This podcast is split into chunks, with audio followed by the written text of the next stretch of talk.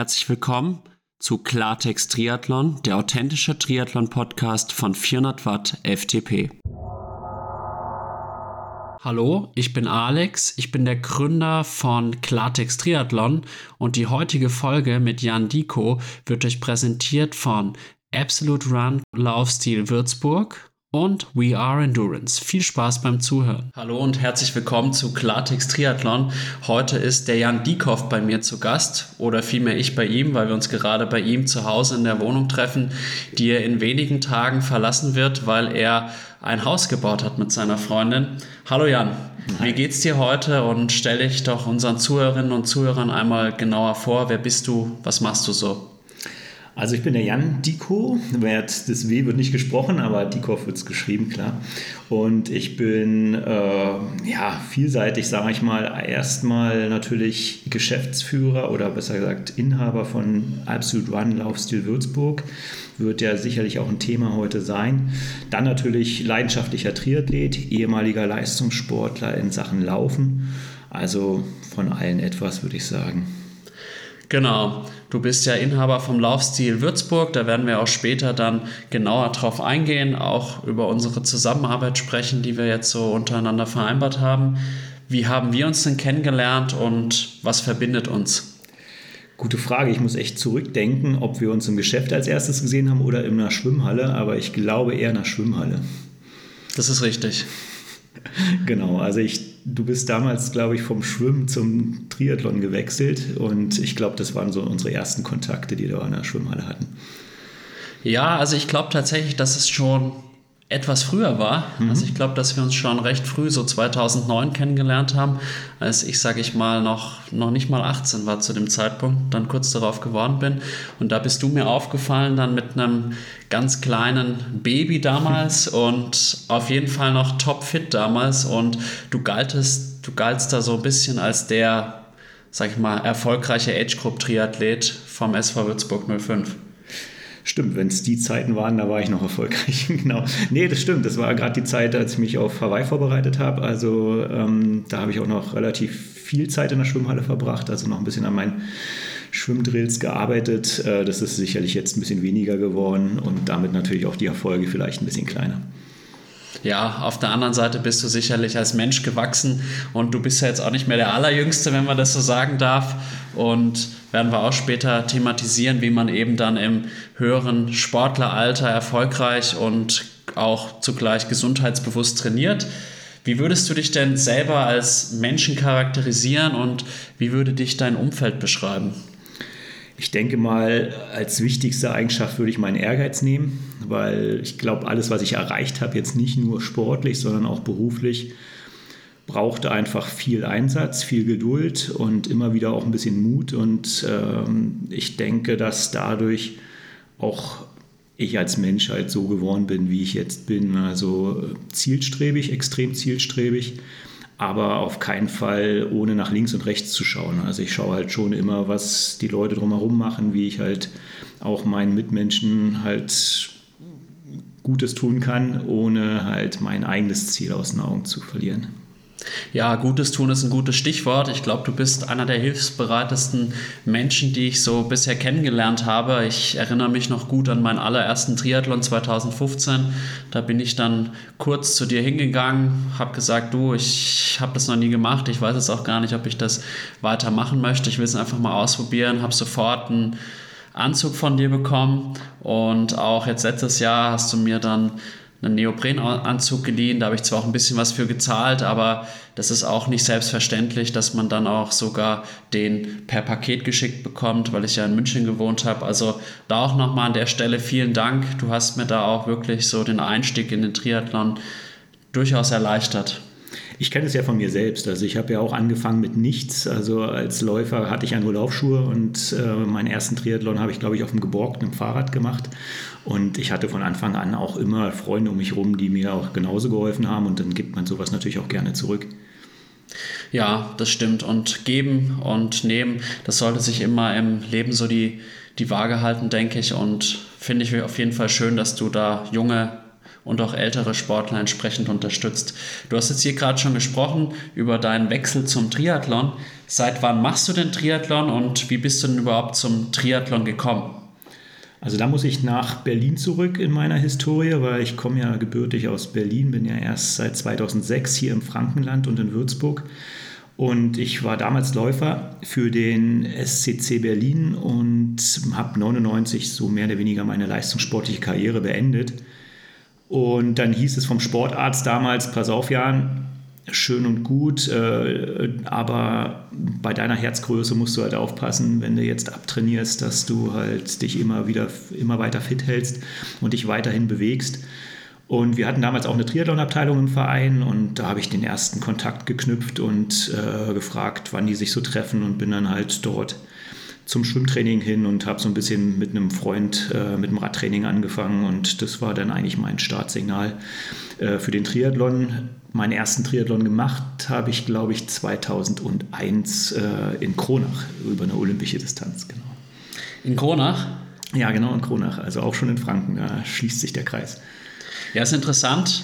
Die Zuhörer wissen es vielleicht nicht. Ich habe mal ein Jahr in Kronach gelebt und wäre schön gewesen, hätte es diesen Triathlon noch gegeben, weil dann hätte ich natürlich vor meinen Schülerinnen und Schülern mal ein bisschen angeben können. Und du hast auch deine Marathon-Läufer-Vergangenheit angesprochen. Nimm uns doch mal mit in deine Zeit als, nennen wir es jetzt mal Profiläufer und vielleicht kannst du uns auch deine beeindruckenden Bestzeiten mal zum Besten geben. Naja, also es ist alles relativ. Wenn man das natürlich mit der absoluten Weltspitze vergleicht, ist es nicht wirklich äh, viel, was ich erreicht habe. Aber für mich persönlich waren es auf jeden Fall die wichtigsten Zeiten. War das erste Mal, als ich unter 30 Minuten über die 10 Kilometer gelaufen bin. Äh, sowohl auf der Straße wie nachher später auch auf der Bahn. Also da habe ich jetzt eine Bestleistung von 29,34 zu stehen auf der Bahn und auf der Straße von 29,11. Also das sind schon Zeiten, auf die ich schon stolz bin.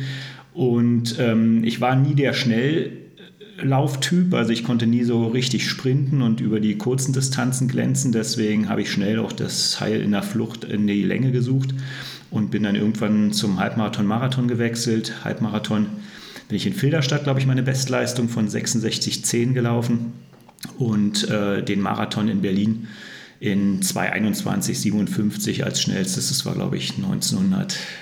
98 oder 97, müsste ich jetzt selbst in meinen Büchern schauen. Das war alles noch ohne Carbon, muss man dazu sagen, weil heutzutage rechnen sich die Zeiten natürlich ganz anders. Man sieht es auch schon von der Hochrechnung. Eine 66,10 über einen Halbmarathon machen die Leute mittlerweile gut deutlich unter 2,20 Marathonzeit raus. Das war ohne Carbonschuhe und mit deutlich weniger Dämpfung damals, muskulär nicht so einfach. Und das war auch immer mein Hauptproblem auf den langen Distanzen, dass meine Oberschenkelmuskulatur mir oft dann den Dienst verweigert hat auf den letzten fünf bis zehn Kilometern. Und ich kann mich noch an meinen ersten Marathon erinnern. Äh, in Essen war das gewesen, da konnte ich vier Kilometer vorm Ziel gar nicht mehr laufen. Und mein Trainer ging die ganze, ging die ganze Zeit neben mir her und sagte, es muss doch noch möglich sein zu rennen. Meine ich, wenn es möglich wäre, würde ich es tun. Aber ich bin dann die letzten vier Kilometer ins Ziel gegangen und war damals noch Dritter mit einer 2,27. Also insofern hat sich auch die Schinderei beim ersten Marathon gelohnt. Ja, beeindruckende Zeiten. Wenn ich da so an meine läuferischen Fähigkeiten denke, da frage ich mich, was ich da überhaupt mache. Also ich muss da gestehen, dass ich da die 10 Kilometer durchaus 10 Minuten langsamer laufe, auch in meinen besten Jahren quasi. Aber zum Glück schwimme ich ein bisschen besser als du.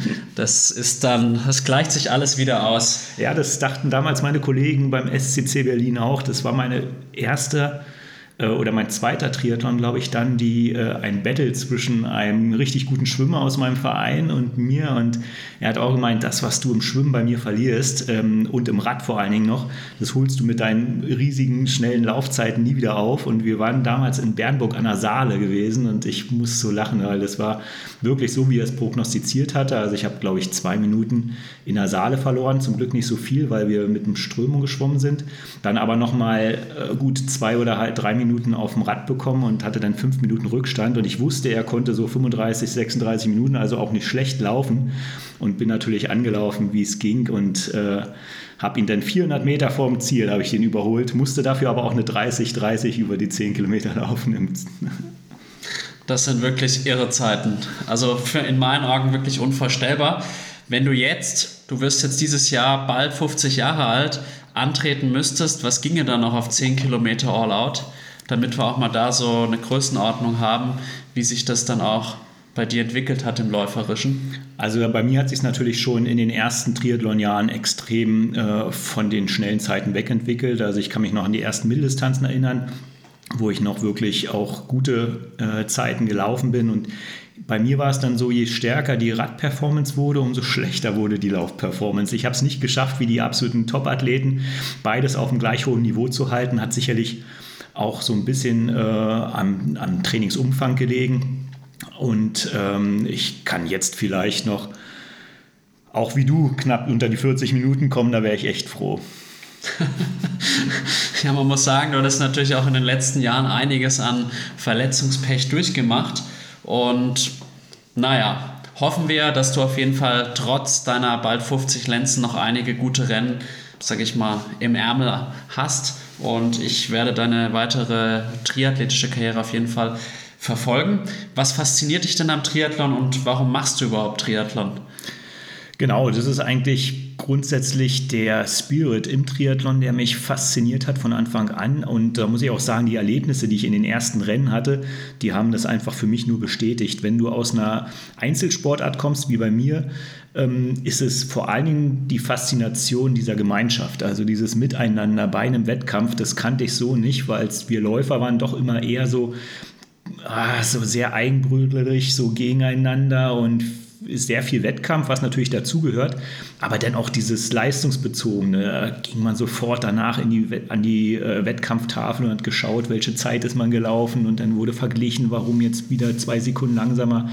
Und das hast du alles im Triathlon nicht. Triathleten sind da so gechillt, ja, und ich kann mich noch an meinen ersten Triathlon in Kronach erinnern, als ich auf der Laufstrecke von Mitstreitern angefeuert wurde, weil die so fasziniert waren, wie schnell man noch laufen konnte und die spontan Applaus gegeben hat, als ich an denen vorbeigelaufen bin.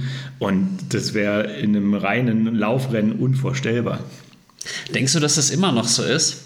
Ich glaube schon. Also ich erlebe das ja nach wie vor auch äh, an den Strecken, jetzt nicht als, als Wettkämpfer, manchmal auch selbst als Zuschauer, dass äh, da einfach ein, also für die Triathleten einfach ein Finish-Gedanke im Vordergrund steht, der äh, die Leistung erstmal hinten anstehen lässt. Sicherlich ist es ganz in der absoluten Spitze auch so, dass um Zeiten und um, um Rekorde gebettelt wird.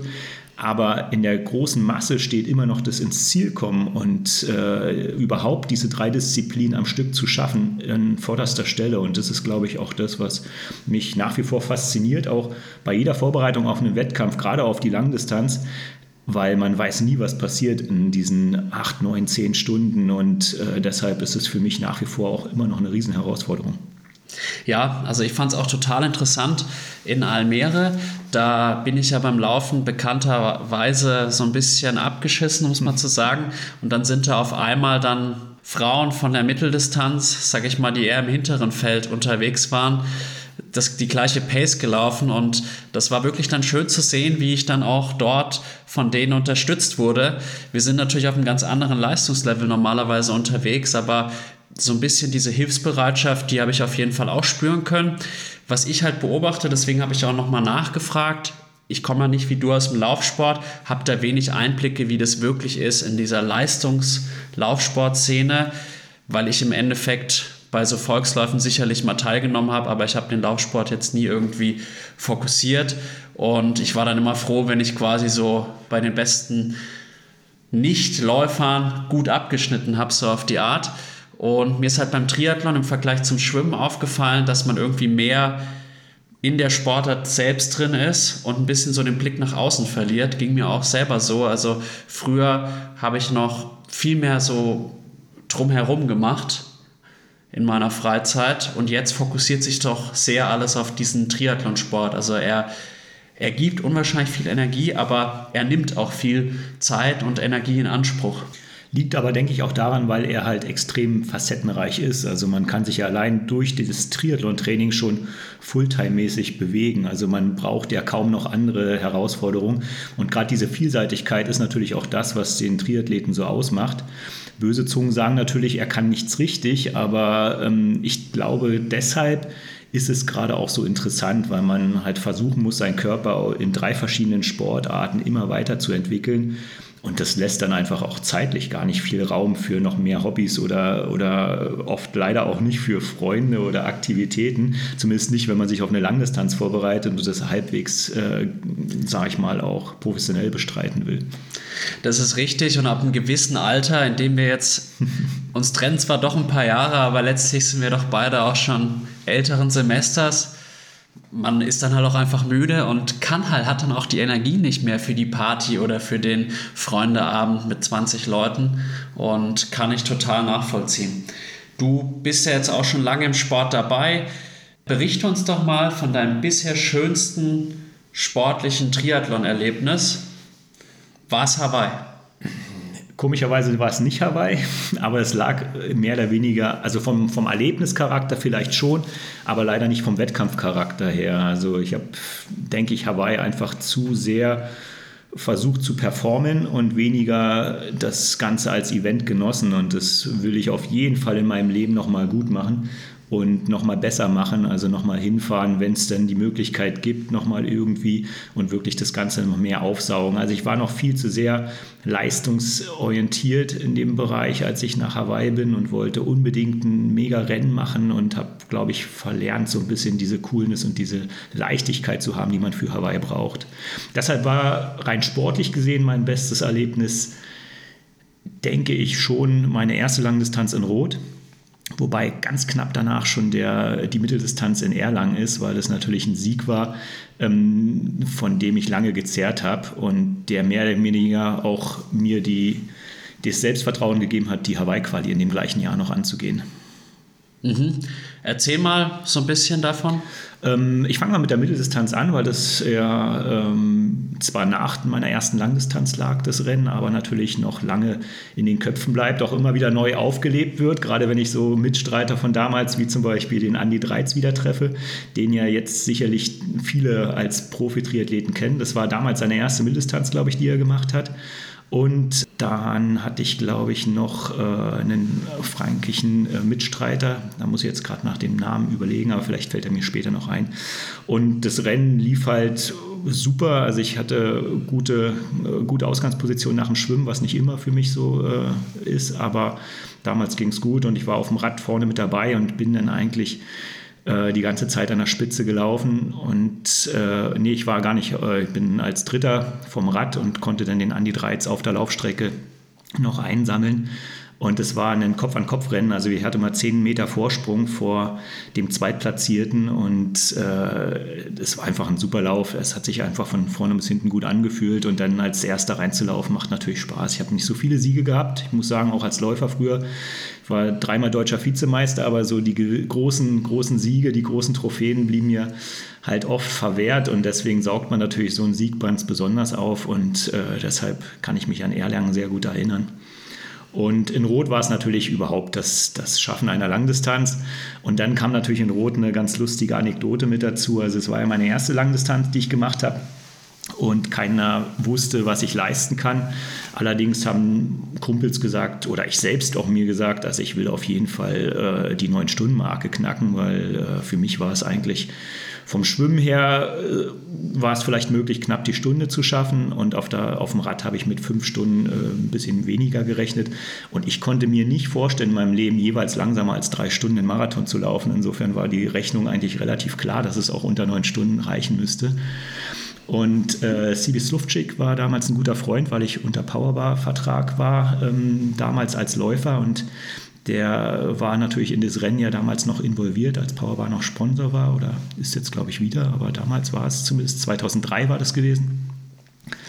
Und äh, der hatte dann dafür gesorgt, dass ich in die erste Startgruppe kam, weil er hat gesehen, dass ich starten will und war aber laut Anmeldung, weil ich ja keine Bestleistung hatte, im zweiten oder im dritten Pack und er hat dann halt mit dem Felix gesprochen und hat dafür gesorgt, dass ich halt in die erste Startgruppe, jetzt konnte Felix aber meine Startnummer nicht mehr ändern, also ich hatte die 451 und war aber mit der hohen Startnummer in der ersten Gruppe unterwegs.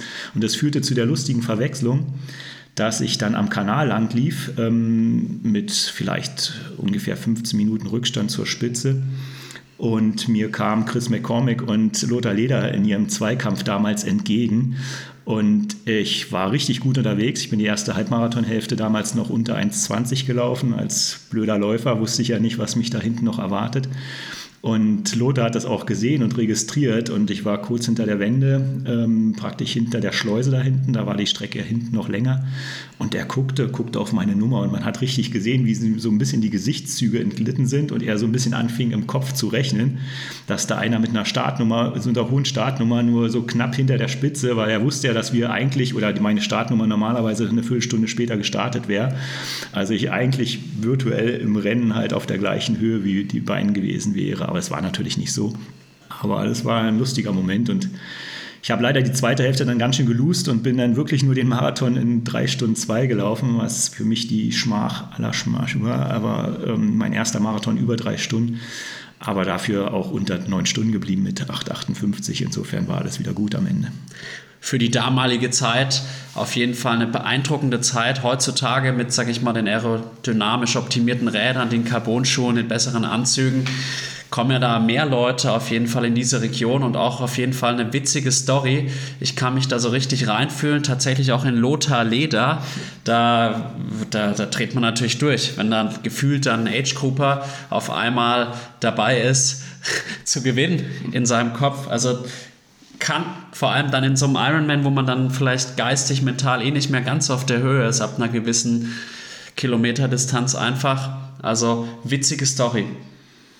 Auf jeden Fall. Und äh, das ist natürlich immer was. Wir haben uns später noch kennengelernt, über diesen Zuschauer äh, nie gesprochen, aber ähm, insofern äh, habe ich ihn auch als Athlet noch kennengelernt. Und das ist zum Beispiel auch was, wo ich sagen muss, das hat mir die, den Triathlonsport noch irgendwie menschlicher gemacht, weil im Laufen war immer alles extrem professionell und ich denke, was heute natürlich absolut, ähm, auch wenn man die Norweger sich anguckt oder auch sich ein äh, Frodo anguckt, das ist natürlich alles extrem. Aber damals waren noch Menschen, äh, die, die den Sport bestimmten, wie der Lothar, die sich eigentlich nicht so richtig einen Plan gemacht haben. Ja, ich kann mich noch erinnern, 2006 äh, oder als ich dann schon in Würzburg äh, meinen Laden hatte, da hat er mich irgendwann mal angerufen, was denn, was ist denn dieses Vitago? Das ist, ich habe das mal gehört, das ist so was Neues und ob er das mal ausprobieren könnte. habe ich gesagt, ja, ich komme eh nach Rot, ich äh, habe da eh einen kleinen Stand, ich kann hier was mitbringen. Dann bin ich einen Tag vorher zu ihm ins Zeltzimmer, habe ihm ein paar Tüten Vitago gebracht, da stand auf dem Tisch ein Mischmasch an Getränken. Und ich meinte, Lothar, was, was willst du denn halt dann äh, morgen als Rennverpflegung nehmen? Ah, ich probiere noch ein bisschen aus. wenn ich heutzutage meinen Athleten erzähle, die müssen ihre Wettkampfnahrung halt äh, mindestens ein halbes vorher testen, äh, halbes Jahr vorher testen und so muss ich immer an diese Szene denken, dass der derjenige, der damals Rot über Jahre hinweg dominiert hat, einen Tag vorher nicht wusste, was er ist. Ja, mittlerweile ist es ja so, dass selbst Age-Group-Athleten wie ich zu dir in die Beratung kommen, welches Nahrungsergänzungsmittel jetzt quasi das Perfekte wäre für eben die Bewältigung einer Langdistanz und da wird philosophiert und die Produkte abgeglichen und damals als Vollprofi, als der erste Mann, der unter acht Stunden eben auf der Langdistanz gefinisht hat, dann quasi unvorstellbar aus heutiger ja, Sicht. Definitiv. Und ich hoffe, dass ich den Lothar auch mal bald im Podcast zu Gast habe. Ich werde ihn jetzt spätestens nach diesem Podcast mal versuchen zu kontaktieren, wobei er sicherlich ein beliebter Gesprächspartner ist. Hast du denn, du hast vorhin den Sibi auch angesprochen, der war ja zwischendurch auch Chef von der Challenge Family. Ist da der Kontakt noch nach wie vor vorhanden. Auf jeden Fall. Also wir sind sehr, sehr gute Freunde und immer wenn wir uns sehen bei den Rennen, also in Waldsee haben wir uns letztes Jahr wieder gesehen, ist es wirklich immer sehr, sehr nett mit ihm und äh, wir quatschen lange und äh, nee, ist einfach ein sehr, sehr angenehmer Mensch und ich achte ihn aus dem gleichen Grund, dass er sich einfach auch bis in sein Alter immer noch so extrem fit hält und äh, richtig fit ist ne? und äh, auch sehr sportlich vielseitig unterwegs und äh, auch trotzdem er natürlich viel, viel zu tun hat mit der Challenge äh, und mit seinen Manager-Tätigkeiten, auch für, für einen Frederik. Ich glaube, er macht einfach richtig gute Arbeit und trotzdem ist er ein super bodenständiger, sympathischer Mensch. Also ganz, ganz netter Typ. Weißt du da zufällig, warum er sich damals dann so ein bisschen bei der Challenge Family aus diesem, sage ich mal, aus dieser absoluten High-End-Führungsebene zurückgezogen hat?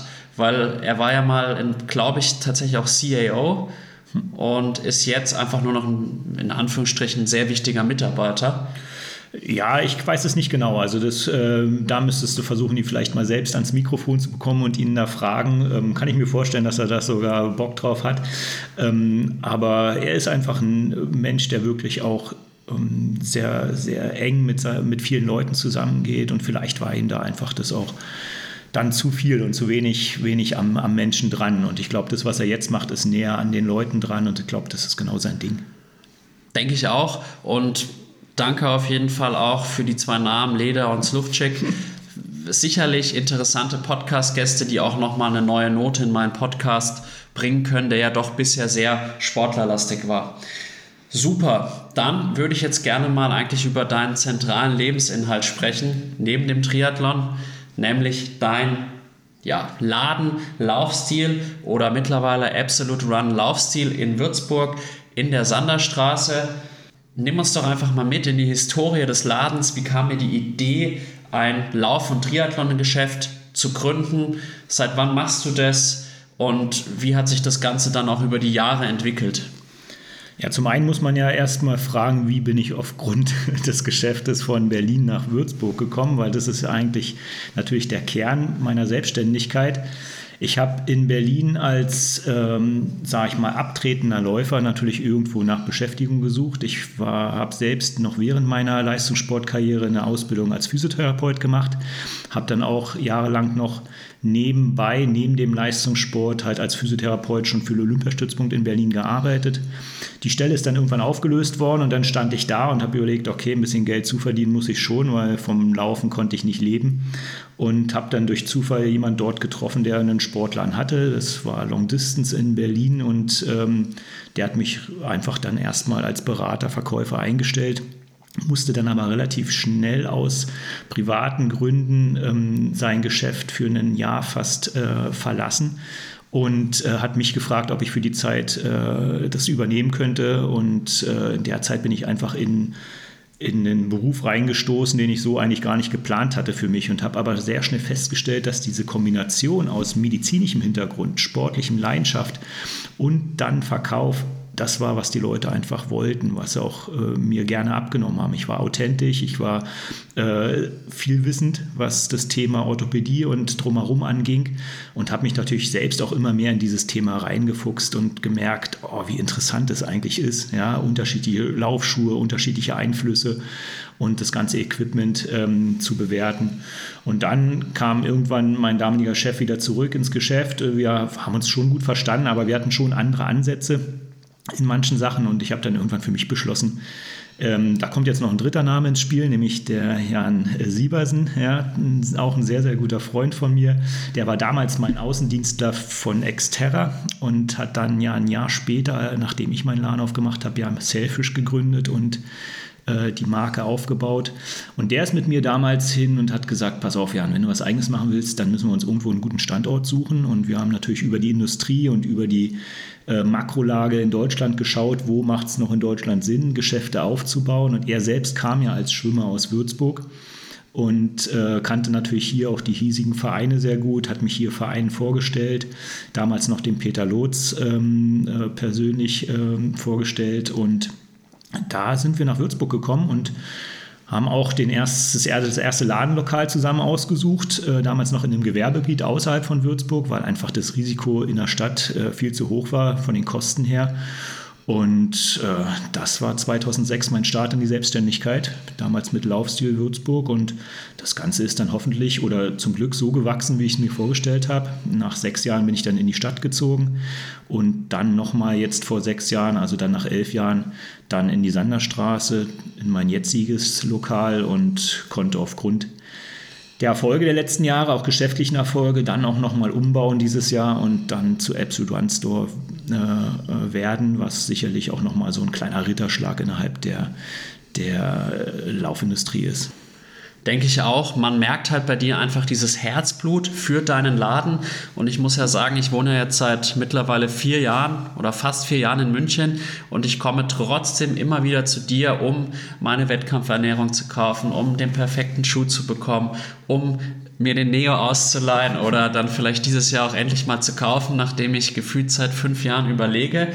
Und du hast jetzt dann, wie gesagt, umgebaut ja, nimm uns da einfach mal mit in diesen Umbau. Warum nochmal? Warum nochmal diese leichte Konzeptänderung auch? Also man muss natürlich sehen, dass äh, so schön wie der wie der Verkauf, das Verkaufen ist oder so schön wie auch, ähm, sage ich mal, der Einzelhandel ist, er natürlich in den letzten Jahren sich extrem, extrem entwickelt hat. Also wir haben natürlich eine starke Verschiebung in den Onlinehandel, ähm, was zum Glück uns im Laufschuhbereich nicht so betrifft, weil wir natürlich da sehr beratungsintensiv sind und man natürlich die meisten Schuhe einfach testen muss, bevor man sie kaufen kann. Aber man sieht schon von der Seite der Industrie, ist es immer schwerer, stationären Handel wirklich populär zu machen. Und äh, man muss das mal in Zahlen ausdrücken. Ähm, die Umsätze, die die Hauptmarken machen mit uns stationären Händlern, sie liegen vielleicht irgendwo bei 5 bis 10 Prozent innerhalb der Sport 2000 meines Einkaufsverbandes zum Beispiel. Und der Rest wird wirklich online oder von den ganz großen Häusern gemacht. Und deshalb ist es natürlich als einzelner Laden ganz, ganz schwer, dort nach wie vor halt auch bei den Marken halt eine gewisse äh, Präsenz zu haben, weil die brauchst du, um die Marken zu um die Ware zu bekommen, um äh, eine gute Kondition zu bekommen. Und um das zu verbessern, haben, hat sich die Sport 2000 gedacht, muss es halt ein bisschen mehr Verbindlichkeiten gegenüber der Industrie geben. Also die Marken müssen äh, wissen, ich bin jetzt über eine gewisse Zeit wirklich gut präsentiert, ich habe ein gutes, äh, gutes Standing im, in der ganzen Präsentation, auch im Laden. Und äh, dieses Absolute Run-Konzept ist vor fünf Jahren in Bonn erst einmal äh, gegründet worden oder der erste Laden dahingehend umgebaut worden und ist dann in den letzten Jahren bis auf acht Geschäfte in Deutschland angewachsen und äh, der Günter Pauli in Passau und äh, ich bin dieses Jahr halt mit dazugekommen, sodass es jetzt die acht Geschäfte sind. Und wir als Gruppe haben einfach nochmal mehr Gewicht gegenüber der Industrie und vor allen Dingen, aber das ist das Wichtigste, auch gegenüber den Mitbewerbern. Und da nehme ich jetzt nicht die anderen Laufgeschäfte, sondern da geht es ein, einzig allein um den, um den Onlinehandel und um die, um die großen, ganz großen Ketten und Geschäfte ähm, gegen die wir uns halt äh, etablieren müssen. Und da hilft einfach äh, so ein Verbund mir unheimlich weiter. Sicherlich war es nicht so einfach, äh, Laufstil loszulassen, weil das natürlich eine Marke ist, die ich selbst aufgebaut habe. Und viele aus, äh, von befreundeten Händlern haben das auch nicht so ganz verstanden, weil ich innerhalb äh, der Industrie schon immer als sehr eigenständig und auch mit meinem eigenen Kopf galt. Ja, und äh, das haben viele nicht so verstanden, warum ich auf einmal äh, jetzt scheinbar einer Kette zugehöre, was aber gar keine Kette ist. Also man darf sich Absolute Run jetzt nicht als Franchise-Unternehmen vorstellen. Ich bleibe nach wie vor absolut eigenständig, darf auch total selbst entscheiden, was für Schuhe ich verkaufe. Es ist nur so, dass wir einen Marketingkalender haben. Wir wissen halt, welchen Schuh wir in welchem Monat halt gemeinsam halt äh, der Welt präsentieren und vorstellen.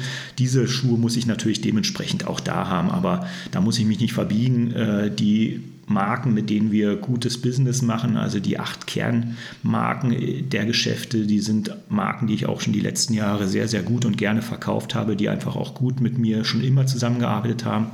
Also ich muss mich da nicht verbiegen und neu erfinden. Es ist halt einfach im Ende ein neuer Name und äh, ich bleibe aber, wer ich bin.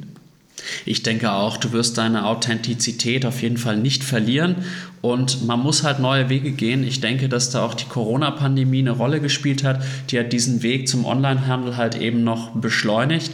Inwiefern hast auch du als eben Unternehmer, Geschäftsführer vom Laufstil gelitten unter der Corona-Pandemie und wie hast du dich da auch rausgearbeitet?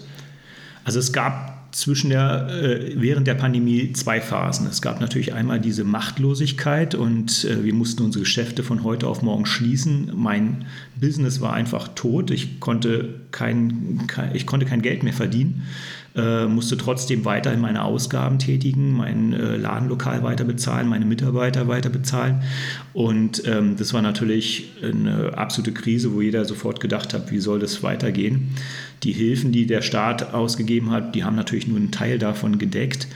Aber zum Glück hat sich das ganz, ganz schnell gewendet, als dann äh, der erste Lockdown vorbei war und ich gemerkt habe, wie wir es als stationäre Händler geschafft haben, in den Jahren zuvor uns die Stammkundschaft mehr oder weniger warm zu halten.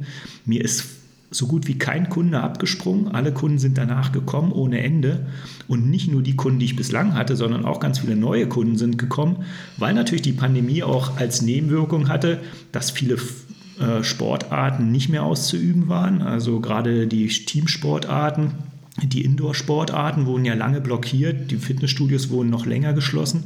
So war die einzige Möglichkeit, sich überhaupt noch zu bewegen, der Outdoor-Sport. Und ähm, auch während des Lockdowns konnte man eigentlich nur raus, wenn man laufen gehen wollte. Ja, also sind viele zum Lauf, Läufer geworden, die es vielleicht nie vorhatten.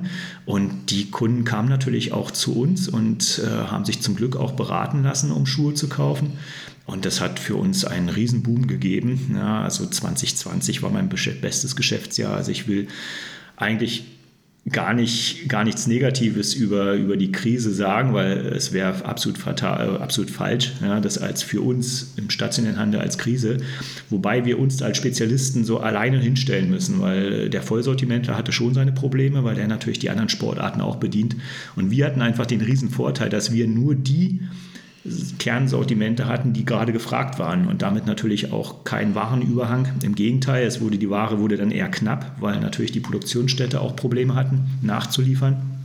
Aber auch das war nicht so krass wie im, im, im, Radhandel zum Beispiel, wo es dann gar keine Räder mehr gab. Also wir haben schon immer irgendwo Ware bekommen.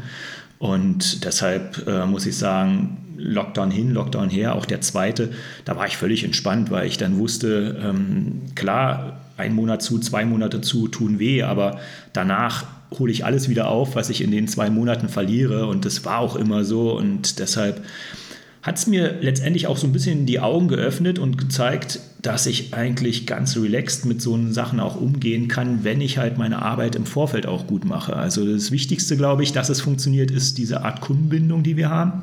Also den Kunden so nah an uns zu binden, dass er halt, auch wenn er nicht bei uns einkaufen kann, dann einfach sagt, okay, dann warte ich. Also ich habe mich zum Beispiel dann auch letztes Jahr das erste Mal in mein, meiner Selbstständigkeit seit 15 Jahren getraut, mal zwei Wochen das Ladengeschäft zuzumachen. Also musst dir vorstellen, ich mache seit 2006 bin ich selbstständig. Ich habe in den 15 Jahren insgesamt vier Wochen Urlaub gemacht, weil ich einfach natürlich selbst mir nie zugetraut hat, den Laden zuzumachen ähm, und nie genug Angestellte hatte, dass ich es mir leisten konnte, mal selbst über, über ein paar Tage in den Urlaub zu fahren.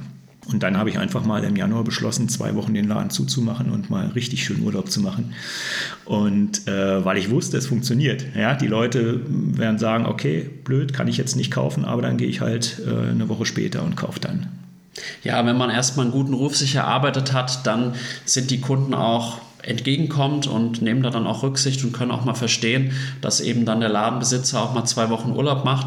Ich denke, du hast es dir auch einfach in den letzten 15, 16 Jahren mit deiner Art und mit deiner Leidenschaft erarbeitet, jetzt auf diesem Stadium eigentlich deines Geschäfts angekommen zu sein. Und du hast den persönlichen Kontakt auch angesprochen. Ich merke auch an mir selbst, wenn ich in deinen Laden gehe, ich frage immer zuerst mal, ist der Jan da? Wie wichtig ist denn in deinen Augen der persönliche Kontakt nach wie vor? Vor allem eben beim Verkauf. Im Endeffekt ist es ja ein Verkaufsgeschäft von Sportartikeln, was du da betreibst.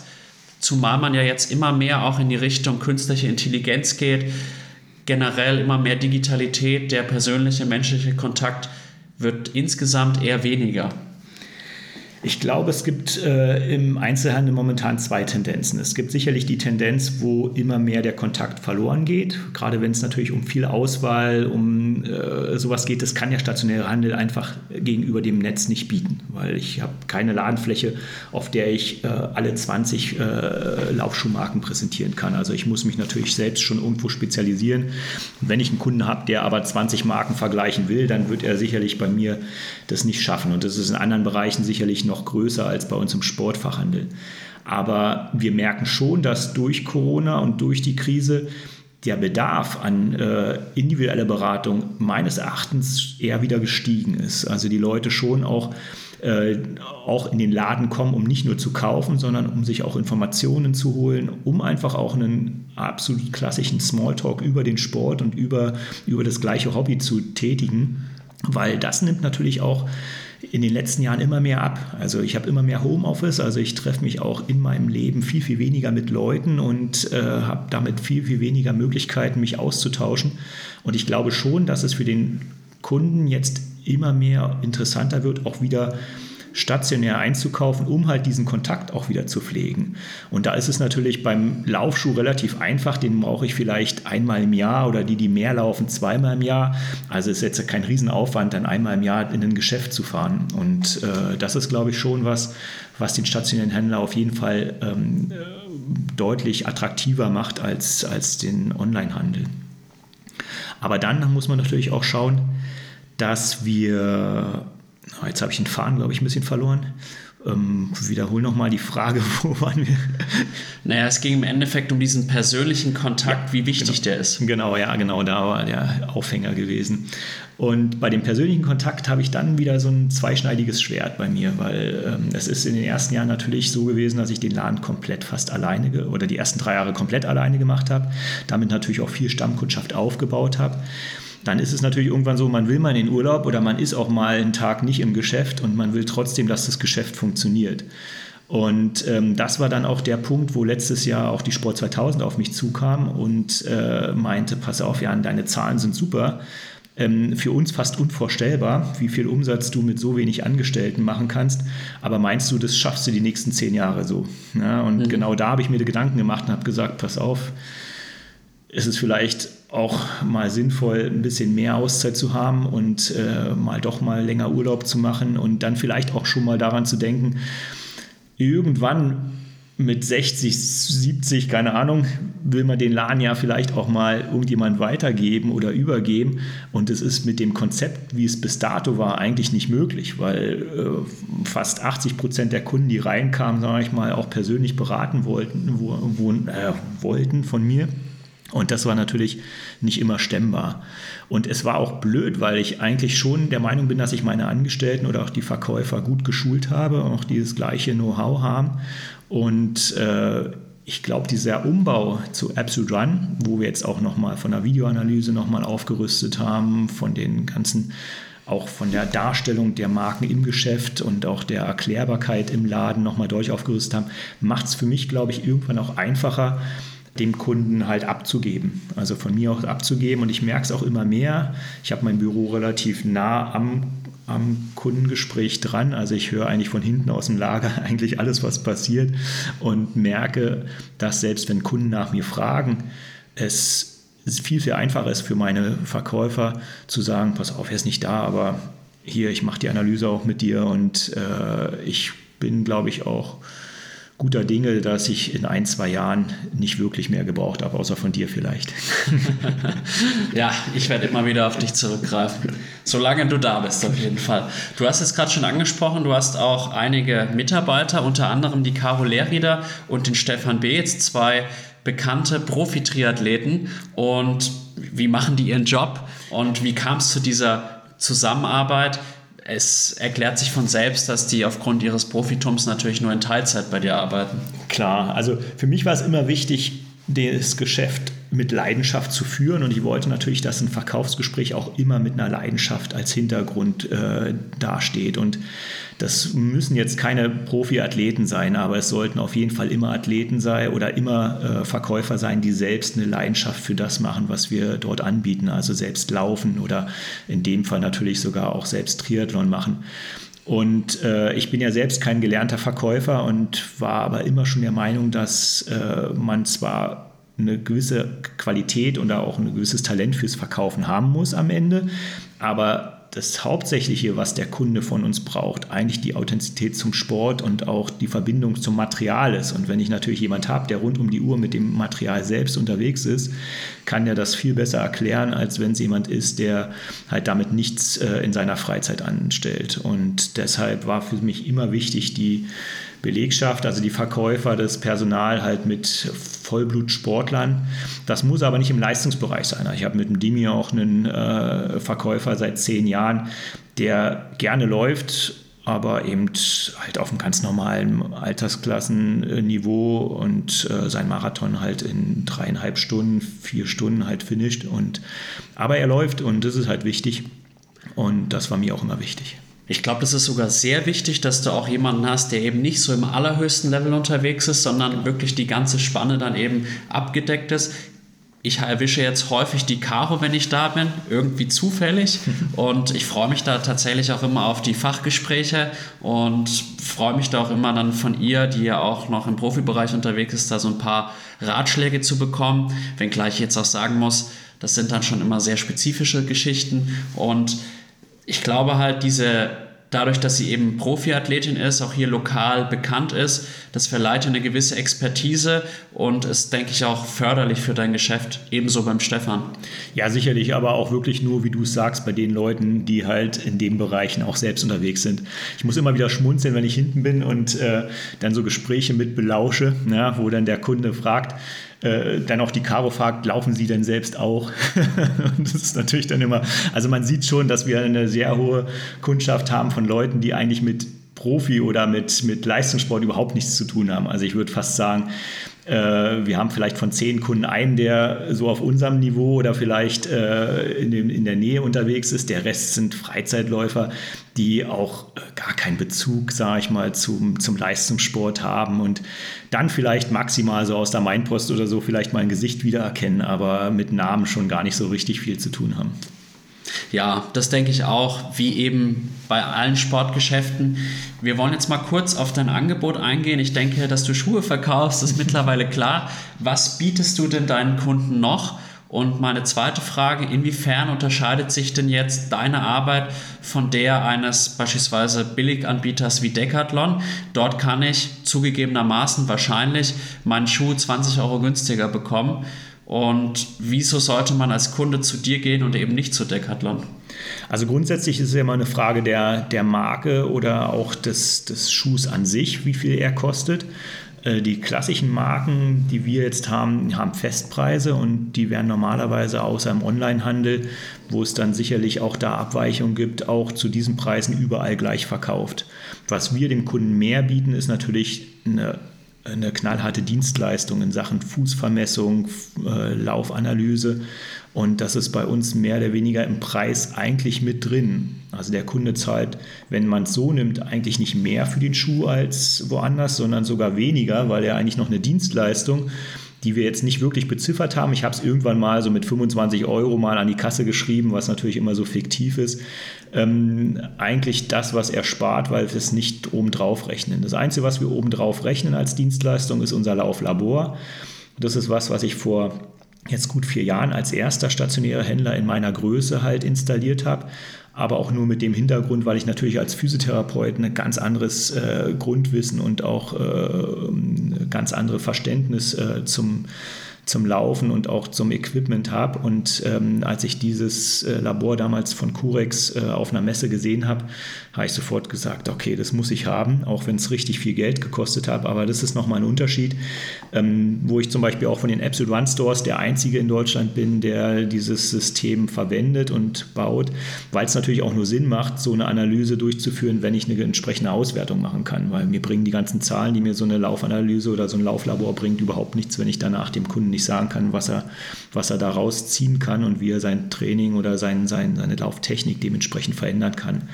Und das ist, glaube ich, eine Dienstleistung oder auch ein Mehrwert, den, ähm, den kann online auch keiner bieten. Also, weil das ist eine Art der Vermessung und da habe ich natürlich schon über 150 Analysen äh, gemacht in den letzten Jahren und auch schon Profiathleten äh, beraten, ähm, wie die Technik äh, und das Thema Lauftechnik ist für mich selbst halt auch ein ganz, ganz wichtiges Thema, weil viele machen sich viel Gedanken über Equipment und über, über Schuhe und über Training. Wenig machen sich Gedanken, wie kann ich denn meine Technik noch optimieren, zumindest im Laufen nicht. Also beim Schwimmen ist es, glaube ich, gang und gäbe, weil da weiß man, mit einer schlechten Technik ist man sofort langsamer. Beim Laufen nimmt man es nicht so wahr, wie wichtig eigentlich die Technik ist. Und das Lauflabor ist ein Tool, wo ich dem Kunden sofort zeigen kann, da sind deine Schwächen und das kannst du erreichen, wenn wir an deiner Technik arbeiten. Und es ist oft viel, viel einfacher, über die Technikerfolge zu erzielen, als übers Training. Aber wir reden da jetzt zum Beispiel, wenn man jetzt das Ganze mal in metabolischen Werten, also in den Herz-Kreislauf-Werten umrechnet, reden wir da zwischen einem unökonomischen Läufer von einem Sauerstoffverbrauch von vielleicht 12 Litern und in der gleichen Geschwindigkeit könnte er mit höherer Ökonomie mit 8 Litern unterwegs sein. Und ähm, wenn man das dann umgekehrt wieder auf Geschwindigkeit umrechnet, haben wir da einfach mal einen Unterschied zwischen einem 3-Stunden- und einem 4-Stunden-Marathon. Nur durch Lauftechnik. Und ähm, wenn man jetzt weiß, du ja auch aus eigener Erfahrung, wie viel man trainieren muss, um sich von vier Stunden auf drei Stunden zu entwickeln, dann ist das Tool der Lauftechnik sicherlich der kürzere Weg. Vielleicht können wir da ja mal einen Termin vereinbaren. Ich muss jetzt sagen, ich bin jetzt kein katastrophaler Läufer, aber irgendwie passt es dann doch nicht so ganz zu den Schwimm- und Radleistungen. Ich glaube, da war eine Zusammenarbeit ganz sinnvoll. Du hast auch dem Lukas Schwarz schon geholfen, ist das richtig? Genau, also ist natürlich gerade auch für Athleten, die jetzt nicht aus dem Laufbereich kommen und vielleicht dort auch nicht diesen Background haben, fast noch wichtiger, sich da äh, beraten zu lassen, weil auch jeder Sport hat andere Bewegungsabläufe und andere äh, biomechanische Voraussetzungen hat. Und das ist ja das Interessante und Spannende am Laufen oder generell am Triathlon meine ich jetzt eher, dass äh, zum Beispiel das Bewegungsmuster beim Schwimmen ein ganz, ganz anderes ist als beim Laufen. Also ähm, ich hoffe, ich gehe jetzt nicht zu tief, wenn ich sage, wir sind beim Lauf, äh, beim, beim, beim Laufen immer die, die halt hinten die Pace machen, ja, während der Schwimmer eigentlich vorne die Pace macht. Ja, also der Schwimmer kann eigentlich nur schnell, äh, schnell schwimmen, wenn er vorne genug Druck aufbaut im Wasser. Und das ist beim, äh, beim Laufen genau umgekehrt. Da darf ich gar nicht vorne zu viel machen, sondern muss eigentlich mit meinem Schritt vorne kurz bleiben und hinten in der Stride-Phase wirklich dann richtig arbeiten. Und äh, das ist, war auch für Herrn Lukas ganz schwer gewesen, das umzustellen, weil er es halt gewohnt ist, ja, auch aufgrund seiner Größe, ähm, mit einer gewissen Schrittlänge vielleicht zu arbeiten, was für ihn absolut negativ war, weil man muss natürlich überlegen, natürlich die Größe und seine Statur bringt natürlich auch ein Gewicht mit. Und je länger ich den Bodenkontakt habe, umso mehr muss er mit seinem Gewicht natürlich auch arbeiten. Ich arbeite beim Laufen grundsätzlich nur an der Bodenkontaktzeit, weil äh, in der Flugphase habe ich ja eh nicht wie beim Schwimmen halt einen riesen Widerstand, sondern der, die Luft ist in der Regel dünn, je höher, umso dünner und je wärmer, umso weniger Widerstand. Aber wenn ich auf dem Boden bin, dann muss ich natürlich arbeiten. Dann muss ich meinen Körper stabilisieren, die Muskulatur muss arbeiten. Und je kürzer ich diese Phase halten kann, umso effektiver bin ich am Ende auch. Und das mussten wir ihm erstmal beibringen, gar nicht so sehr mit seiner Schrittlänge zu arbeiten, sondern eher mit einem kurzen Bodenkontakt, also mit einer deutlich höheren Schrittfrequenz. Wir haben dann über Metronomen gearbeitet äh, den Körperschwerpunkt ein bisschen verändert. Wir reden da viel über Overstride, also wie weit der Fuß vor dem Körperschwerpunkt landet. Und das sind so Dinge, die kann man halt im Labor super analysieren und dann natürlich auch sofort sehen, ähm, was man vielleicht verändern kann. Was natürlich aber nicht so einfach ist, das nachher am Ende auch umzusetzen. Also da muss man natürlich auch die Geduld mitbringen, weil es ist so, dass technische Veränderungen im Laufen äh, nicht sofort den Erfolg bringen. Also wir reden immer biomechanisch und metabolisch von einem Verzug von fast drei Monaten. Also wenn ich jetzt praktisch meine Technik verändere, brauche ich fast drei Monate, bis das irgendwann auch im Herz-Kreislauf-System halt positiv wirkt. Also ich kann also nicht, wenn ich morgen jetzt meine neue Technik laufe, sofort an meiner Uhr sehen, dass meine Herzschläge zehn Schläge tiefer sind. Im Gegenteil, sie sind vielleicht sogar erstmal zehn Schläge höher, weil es für mich halt komplett ungewohnt ist. Und das führt vielleicht bei dem einen oder anderen Athleten erstmal zu so einem Verdruss und äh, steigert nicht gerade die Motivation in der Richtung, was zu machen. Da muss man einfach diese Geduld mitbringen und auch das Vertrauen in denjenigen, der einem das sagt das dann einfach über drei Monate auch mal durchzuziehen und dann am Ende zu ernten, was man da gesät. Ja, sehr interessant. Was ich mich halt immer frage, man hat dann halt die Analyse im Lauflabor und dann muss man ja aber im Endeffekt viel selber laufen, weil es kann ja beim Lauftraining eigentlich nicht immer jemand da, dabei sein, der dann auch noch Ahnung hat. Ich meine, man kann mal die Freundin oder einen Kumpel mitnehmen, aber dass man jetzt immer den Jan Diekow daneben hat, ist eher unwahrscheinlich. Wie schaffe ich das denn, während des Trainings darauf zu achten und wie, wie bekomme ich da Rückmeldung? Das war auch genau das Schwere, was ich auch mit dem Lukas hatte, weil er natürlich dann auch äh, ein Typ ist, der viel versucht, äh, das so gut wie möglich zu machen und dann äh, sich auch nochmal viel Ratschläge so geholt hat und dann so viele Informationen gekriegt hat, dass er gar nicht mehr wusste, worauf achte ich jetzt am Endeffekt. Und da hat jeder auch sein anderes Mantra. Also man muss halt da irgendwie auch schauen, mit welchen Tools kommt der Athlet am besten zurecht. Wir arbeiten viel über, über die Wahrnehmung der Körperhaltung. Also wir reden immer von einem verhinderten Fallen beim Laufen, weil viele haben das Problem, ähm, dass sie mehr oder weniger den Laufrhythmus mit dem Gehrhythmus verwechseln. Und Laufen und Gehen hat einen ganz anderen Körperschwerpunkt. Ähm, wir sagen dazu immer Jäger-Sammler-Prinzip der Jäger ist der Läufer und der Sammler ist der Geher. Das ist so ein bisschen aus der, aus der Geschichte und aus der Historie ganz gut zu erklären. Der Jäger hat seine Wahrnehmung immer vor dem Körperschwerpunkt, so weit wie es geht weil einfach natürlich erstmal guckt werden muss, wo ist das Tier und wo muss ich hin. Also bewegt sich der Jäger als erstes mit dem Rumpf und dann erst mit den Beinen. Und der Sammler macht es genau umgekehrt. Er setzt den ersten Schritt äh, aktiv über den Fuß und genau das ist das, was ich immer wieder auch im Labor sehe. Die Initialisierung der Bewegung findet bei vielen Läufern über den Fuß statt. Und genau das muss man halt sich abgewöhnen. Ja, man muss wirklich lernen, zuerst den Körperschwerpunkt, also das Becken nach vorne zu schieben und dann erst den Fuß bewegen zu lassen. Und äh, da hat jeder ein anderes, äh, eine andere Hilfestellung. Der eine ähm, nimmt das gefühlte Fallen, der andere sagt den kurzen Fußaufsatz vorne. Und äh, am Ende muss man dann halt schauen, so machen wir es im Labor, das Ganze sich nach einem halben Jahr nochmal angucken, wie hat es der, äh, der Läufer, die Läuferin umgesetzt, äh, geht es in die richtige Richtung und sonst probiert man halt mal neue Mantras aus. Interessant, also ich habe da total viel mitnehmen können. Ich glaube auch für unsere Zuhörerinnen und Zuhörer ist das ja, verdammt interessant und man kann da, glaube ich, wenn man bei dir dann im Lauflabor eine Analyse macht, unwahrscheinlich viel mitnehmen. Und wir wollen es jetzt nicht weiter vertiefen, weil sonst kommen wir da in den totalen Nerd-Talk rein. Definitiv. Schuhkauf, denke ich, haben wir jetzt gut abgehandelt. Ein weiteres großen Steckenpferd bei euch ist ja der Neo-Verkauf. Worauf muss ich denn beim Neo-Kauf achten als Triathlet? Ja, das geht natürlich rasant, was da sich in der Industrie tut. Also ich glaube, die Neos von diesem Jahr sind schon wieder auf einem ganz anderen Level als die letzten Jahre. Also als erstes ist natürlich immer ein Neo sollte gut passen. Deshalb muss ich eigentlich Neo immer probieren. Also wir bieten immer am Anfang der Saison einen Neoprentest-Schwimmen an.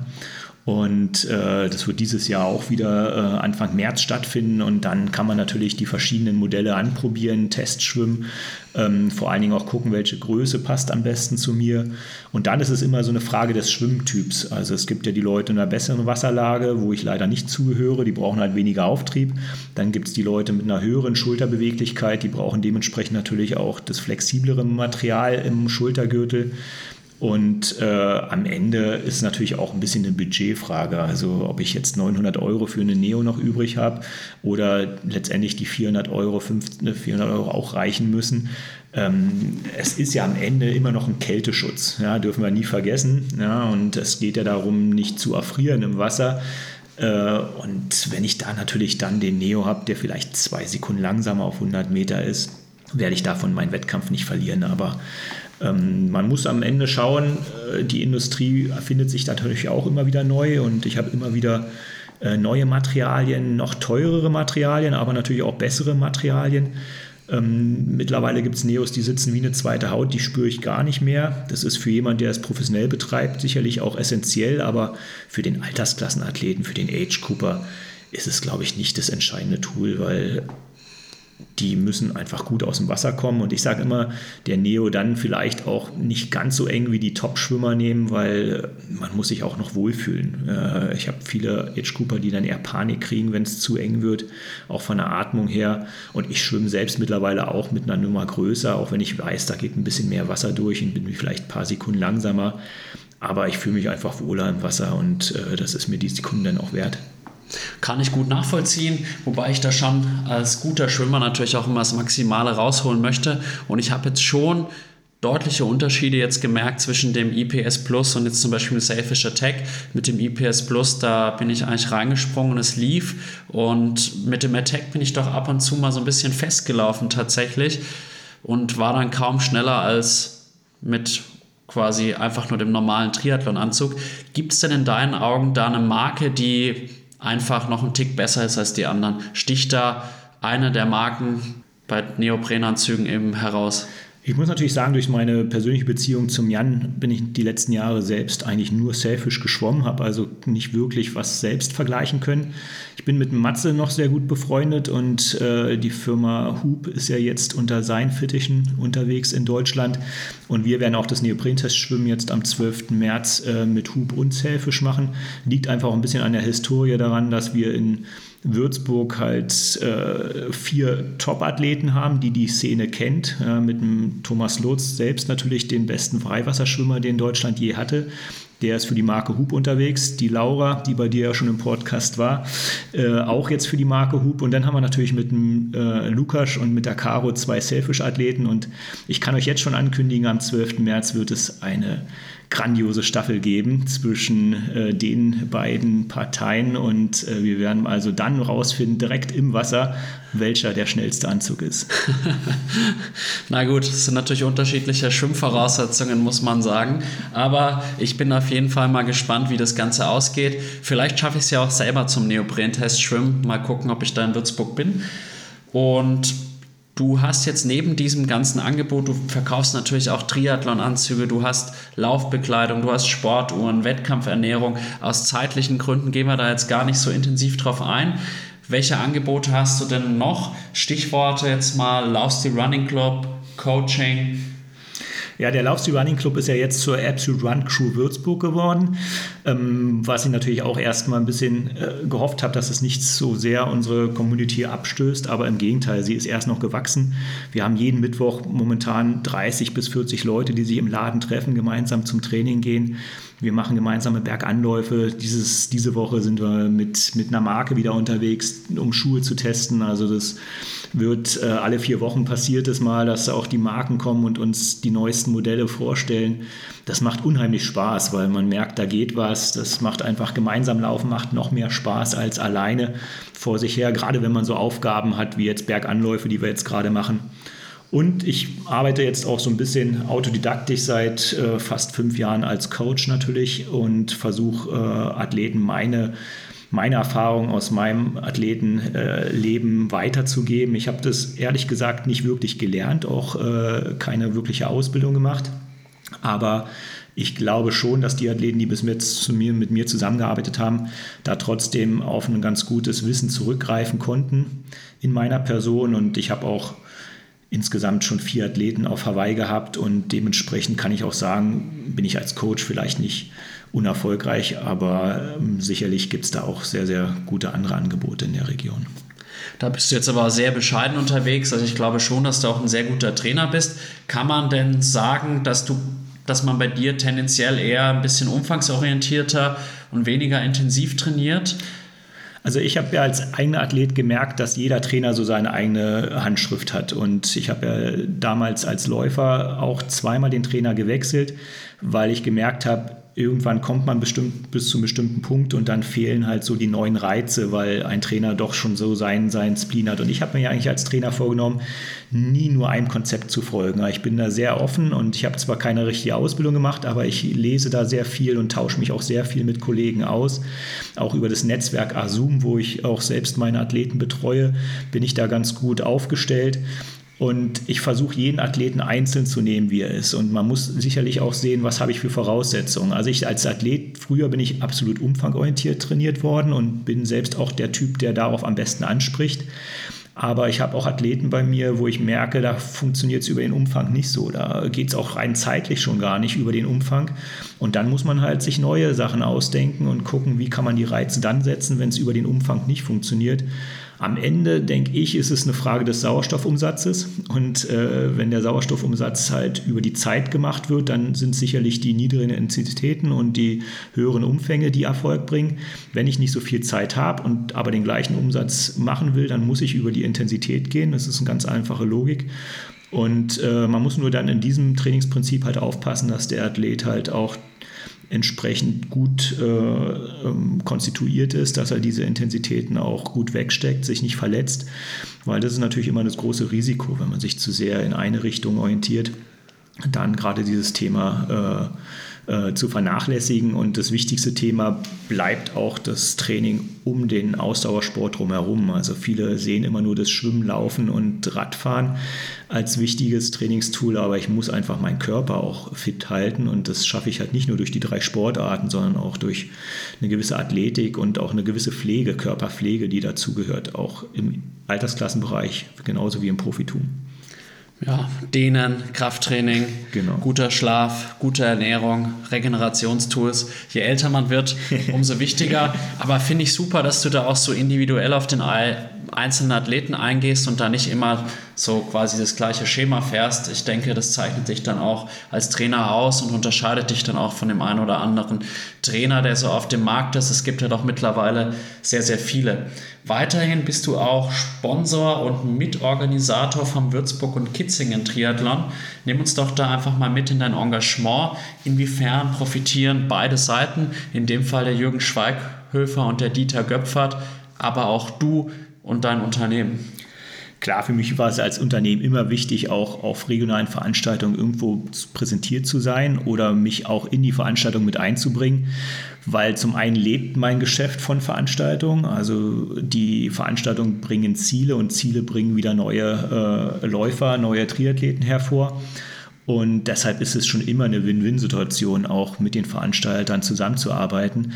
Man muss sagen, äh, dass die Veranstalter gerne mehr von mir wollten, als ich leisten kann, einfach aus Zeitgründen nicht. Also gerade was den Jürgen angeht, ich mag ihn super gerne, aber er hat so viele Ideen und will sich natürlich dann auch immer wieder neu erfinden mit seinen Veranstaltungen. Und ich unterstütze ihn gerne, was ich kann, aber es ist einfach zeitlich extrem begrenzt, was da die Möglichkeiten sind. Ich jetzt letztes Jahr äh, sogenannter Renndirektor, habe mich also ein bisschen um die Strecke gekümmert, dass das alles passte und habe so ein bisschen den direkten Kontakt zu den äh, Top-Athleten, wenn wir mal welche am Start haben. Aber viel mehr kann ich auch nicht leisten. Dann bin ich halt der, die Schnittstelle zur Industrie, ja, biete halt dann halt gerade die Verbindung zu Sailfish oder zu Ultrasports oder zu äh, irgendjemand anders, der dann halt mit Ware unterstützt und dementsprechend halt dem Veranstalter da auch wieder Kosten abnimmt. Genauso läuft es beim Dieter in Kitzing. Da stelle ich auch seit Jahren die, äh, habe ich die Badekappen und die Startnummern gestellt. Ich werde da aber auch dieses Jahr ein bisschen zurückfahren, nicht weil äh, ich nicht mehr will, sondern da muss ich einfach auch aufpassen. Das ist natürlich der Ladenumbau hat viel, viel Geld gekostet letztes Jahr und äh, ich bin zwar nach wie vor von der DNA im Geschäft natürlich auch einen Triathlon-Laden, also die Selfish-Wand ist nach wie vor noch im Laden integriert, aber das Absolute Run-Konzept ist halt ein Run-Konzept, das muss man auch äh, verstehen und die Marken, die sich da in den Ladenbau investiert haben, wollen natürlich auch ganz spezifische Zahlen auch in Sachen äh, Laufperformance von mir haben. Und äh, da muss ich mich einfach auf mein Kerngeschäft auch konzentrieren. Und dementsprechend auch ähm, werde ich dieses Jahr in den Triathlon-Veranstaltungen nicht ganz so viel Power geben. Ich habe dafür den Würzburg Marathon, wo ich halt eine große Messe mit meinen äh, Marken äh, vor Ort machen werde. Und um noch näher auch am Kunden und am Läufer dann am Eventtag dran zu sein, das wird so dieses Jahr mein Hauptaugenmerk. Absolut verständlich, diese Fokusverschiebung. Wie war es denn damals, 2016 war es, glaube ich, da bist du ja als Sieger vom Kitzingen Triathlon eingelaufen. Wie, wie war denn diese Geschichte? Eine regionale Veranstaltung zu gewinnen ist natürlich immer ein absolutes Highlight, wobei man in Kitzingen natürlich immer ein bisschen relativieren muss, was gerade in welchem Jahr am Start ist. Also wir hatten schon Top-Athleten, die natürlich das Rennen dementsprechend dominiert haben. Ich hatte, glaube ich, 2016 einfach Glück, dass außer mir oder dass von den ganz, ganz schnellen Jungs keiner da war und dann wurde es mir nochmal im höheren Alter auch nochmal gewährt, das Rennen nochmal zu gewinnen. Und es war natürlich auch in den Rennen, was genau meinem Charakter oder meinem Wettkampfcharakter entsprach, weil es ist immer heiß und ich bin halt in der Richtung sehr gut verträglich und konnte, glaube ich, an dem Tag mit diesen extremen Hitzetemperaturen, ich glaube, wir hatten einen Hitzerekord von 40 Grad in Kitzing und äh, am besten umgehen. Und äh, da spielt auch meine verloren gegangene Geschwindigkeit am wenigsten eine Rolle, weil bei 40 Grad kann keiner mehr 30 Minuten über 10 Kilometer rennen, da reichen die 40 Minuten dann auch aus. Ich erinnere mich an 2018, da bin ich, glaube ich, sage und schreibe 52 Minuten gelaufen bei 40 Grad. Aber selbst Lukas Schwoid hatte 39 Minuten oder sowas und sehr, sehr viele, sehr, sehr gute Athleten haben richtig gelitten. Ich glaube, das war einer der langsamsten Läufe in der Geschichte des Triathlons auf der olympischen Distanz. Was ich euch noch empfehlen kann, ich bin 2019 tatsächlich mal bei normalen Bedingungen, so knapp 21 Grad in Kitzingen gestartet. Die Olympische ist immer sehr gut besetzt. Auf der Sprintdistanz ist auch mal eine sehr gute Platzierung drin, weil die meisten dann doch auf das Preisgeld eben bei der Olympischen schauen. Was ich mir wünschen würde, vielleicht auch als Tipp für den Jürgen und den Dieter, ich weiß nicht, ob es möglich ist, ich mit Genehmigungen etc., ich kenne mich da nicht aus. Ich würde mir schon wünschen, dass es langfristig mal eine gesperrte Radstrecke gibt, weil ich doch sagen muss, dass ich sowohl in Würzburg als auch beim Kitzingen Triathlon deutlich abbremsen musste, um mein Leben nicht zu gefährden, aufgrund des äh, Straßenverkehrs, vor allem die Straße von Kalten Sontheim nach Kitzingen runter, ist doch in meinen Augen relativ riskant ohne äh, Streckensperrung. Ich weiß nicht, ob du da Einblicke hast. Kann man das gegebenenfalls ändern? In den Genehmigungsbereich habe ich nicht so einen Einblick, ähm, aber ich weiß, dass die beiden wirklich schon seit Jahren kämpfen, da auch äh, gerade so eine Schlüsselstellen irgendwie sicherer zu machen.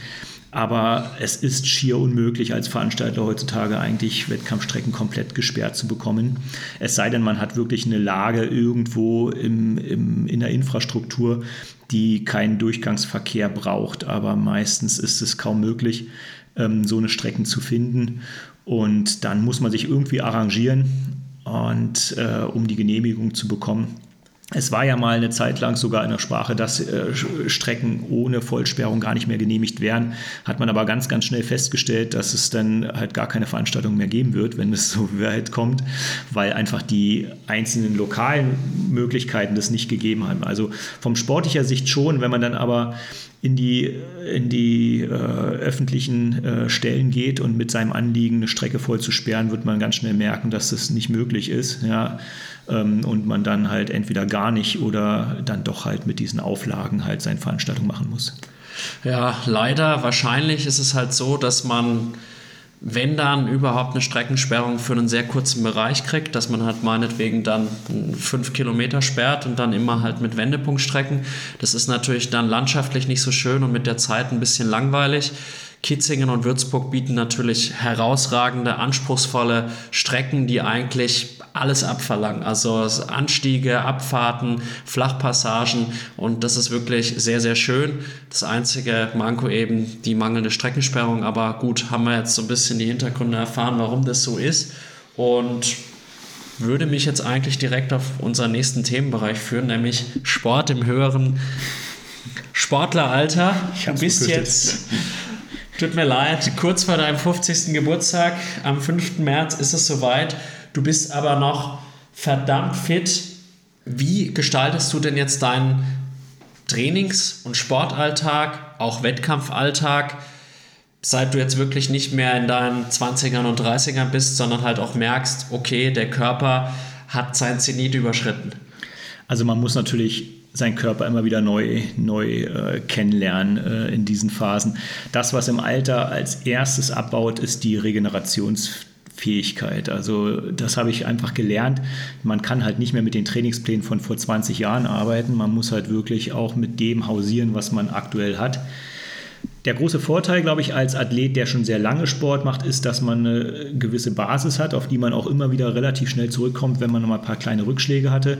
Du hattest schon angesprochen, mit Verletzungen bin ich leider auch nicht verschont geblieben. Also vor vier Jahren äh, meine erste Knieoperation hinter mich wo, gebracht, wo dann auch der Doktor meinte, äh, ich soll vielleicht mal läuferig etwas kürzer treten, weil mein Innenmeniskus eigentlich so gut wie gar nicht mehr da ist. Und äh, deswegen auch mein Fokus im Training dann halt die Jahre darauf ein bisschen mehr auf dem Rad und auf dem ja, Schwimmen weniger, das mache ich nicht gerne genug. Also dann mehr auf dem Radsport lag und ich mich da versucht habe, mehr, mehr zu entwickeln. Und das war zum Beispiel auch cool zu sehen, dass man selbst ähm, jenseits der 40 Jahre sich noch äh, neue Leistungen erarbeiten kann. Also gerade auch in Sportarten, mit denen man noch nicht so lange unterwegs ist, dass es mir für mich im Laufen nicht mehr möglich ist, mich noch zu steigern im Vergleich zu früher, ist natürlich klar.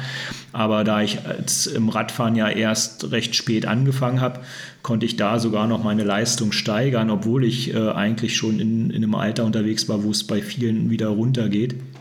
Und das ist auch eine Motivation für mich, nach wie vor mich weiter noch irgendwo nicht nur fit zu halten, sondern vielleicht auch mal den einen oder anderen neuen Bestwert zu setzen. Es wird natürlich nicht einfacher, aber ähm, ich glaube, ich habe auch nicht mehr den Anspruch, jetzt irgendwo groß zu gewinnen oder ähm, jetzt große Rekorde aufzustellen. Für mich ist es einfach selbst immer absolut spannend, gerade nach einer kleinen Pause, mich wieder so in eine Form zu bringen, dass es wieder einfach fällt, so 10 bis 12 Stunden die Woche Sport zu machen. Also das ist immer so meine Prämisse, wo ich sage, das ist eigentlich so eine Grundkonstitution, die ich haben will, dass ich sagen will, jeden Tag eine Stunde bis zwei Stunden ähm, sollte eigentlich sportlich drin sein. Und äh, der Vorteil vom Triathlon ist ja, dass man das verteilen kann. Also ich kann halt keine, also ich laufe vielleicht noch drei oder viermal die Woche. Beim, bei der vierten Einheit wird es schon manchmal zäh. Und äh, den Rest der Tage fülle ich dann halt mit Radfahren oder mit Schwimmen auf, sodass ich dann wirklich für jeden Tag eigentlich irgendwas zu tun habe. Und dann bleibt man automatisch auch in einer gewissen Weise fit. Das stimmt. Nenn uns doch mal ein paar Kenngrößen so im Radfahren. Wo liegt jetzt beispielsweise dein FTP? Und du machst ja auch noch sehr erfolgreich Swift-Rennen. Erzähl uns da mal ein bisschen was davon. Ja, das ist so ein bisschen aus der Corona-Pandemie entstanden, weil da hat mich ein Kumpel aus Berlin irgendwann mal angeschrieben, als er festgestellt hat, dass ich auch auf, auf Swift unterwegs bin, ob ich nicht Bock hätte, weil momentan findet ja im reellen Leben kein Wettkampf statt, ob man nicht virtuell äh, sein, äh, sein Wettkampferlebnis äh, gemeinsam fassen will. Und dann bin ich halt einer Berliner Gruppe beigetreten, mit der wir ab und zu diese ZRL-Rennen fahren.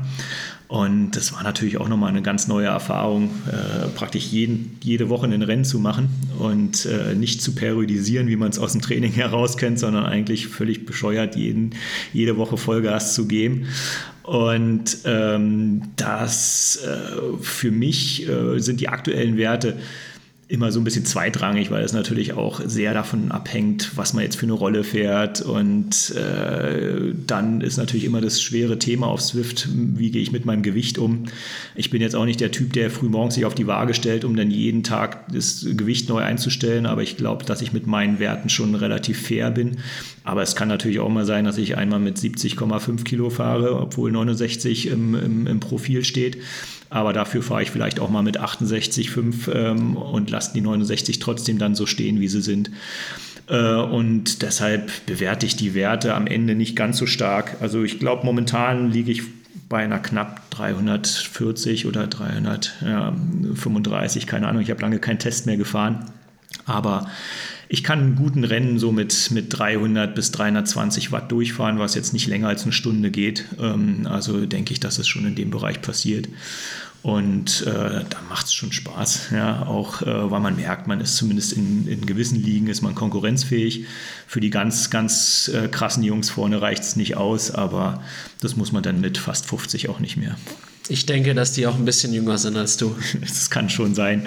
Wobei da auch echt viele richtig zähe Brocken unterwegs sind, die auch schon in meinem Alter noch richtig krasse Leistung bringen. Aber ich glaube, das ist auf dem Rad auch einfacher, den Leistungsbereich so lange hochzuhalten wie im Laufen, weil halt gerade dieser Stünde und, äh, und Stützapparat, der beim Laufen ja viel leidet, da überhaupt nicht so in den Anspruch. Ich weiß noch aus zu meinen Berliner Zeiten, da war ich beim Werner Otto ne, in Pankow, der äh, war damals noch äh, auch M50 Weltmeister und der fuhr immer noch einen 50er Schnitt, glaube ich, auf seinen äh, Zeitfahren.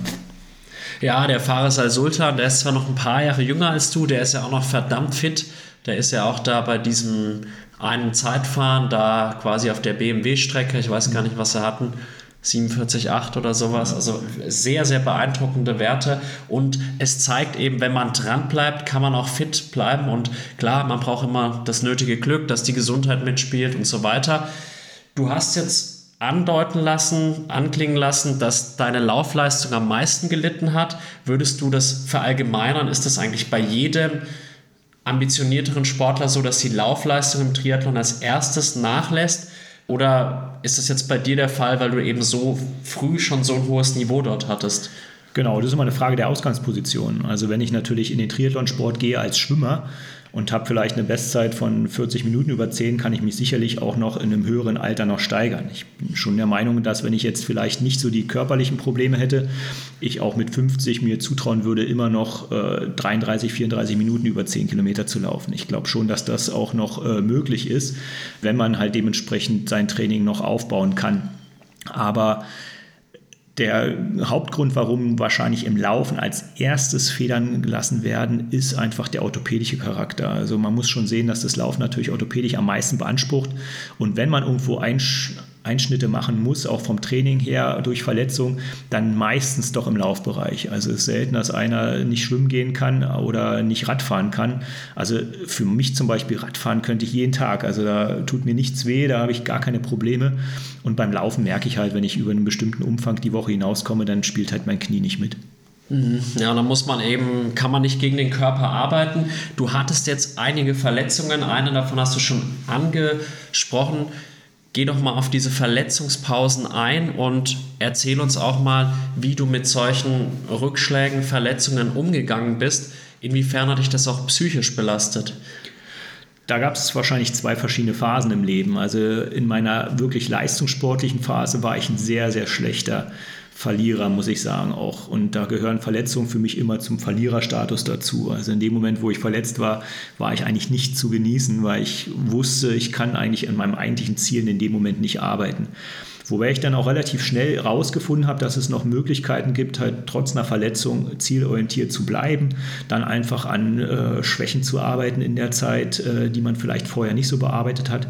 Jetzt ist es eher mittlerweile so, weil ich ja kein leistungsorientierter oder ich vielleicht schon noch einen Leistungshintergrund habe, aber ähm, mein Geld nicht damit verdienen muss. Im Gegenteil, dass ich dann halt sage, okay, jetzt habe ich auch in der Zeit der Verletzung wieder Zeit, mich um andere Sachen zu kümmern, die ich vielleicht sonst nicht habe. Und da geht für mich dadurch nicht eine Welt, stürzt für mich keine Welt ein. Also ich vermisse dann irgendwann den Sport, wenn ich gerade jetzt eine längere Phase nichts machen konnte. Nun bin ich zum Glück nie krank. Also ich muss sagen, wenn, dann hatte ich ja immer nur so körperliche Verletzungen, vielleicht mit dem Fuß oder mit dem Knie halt meine Probleme.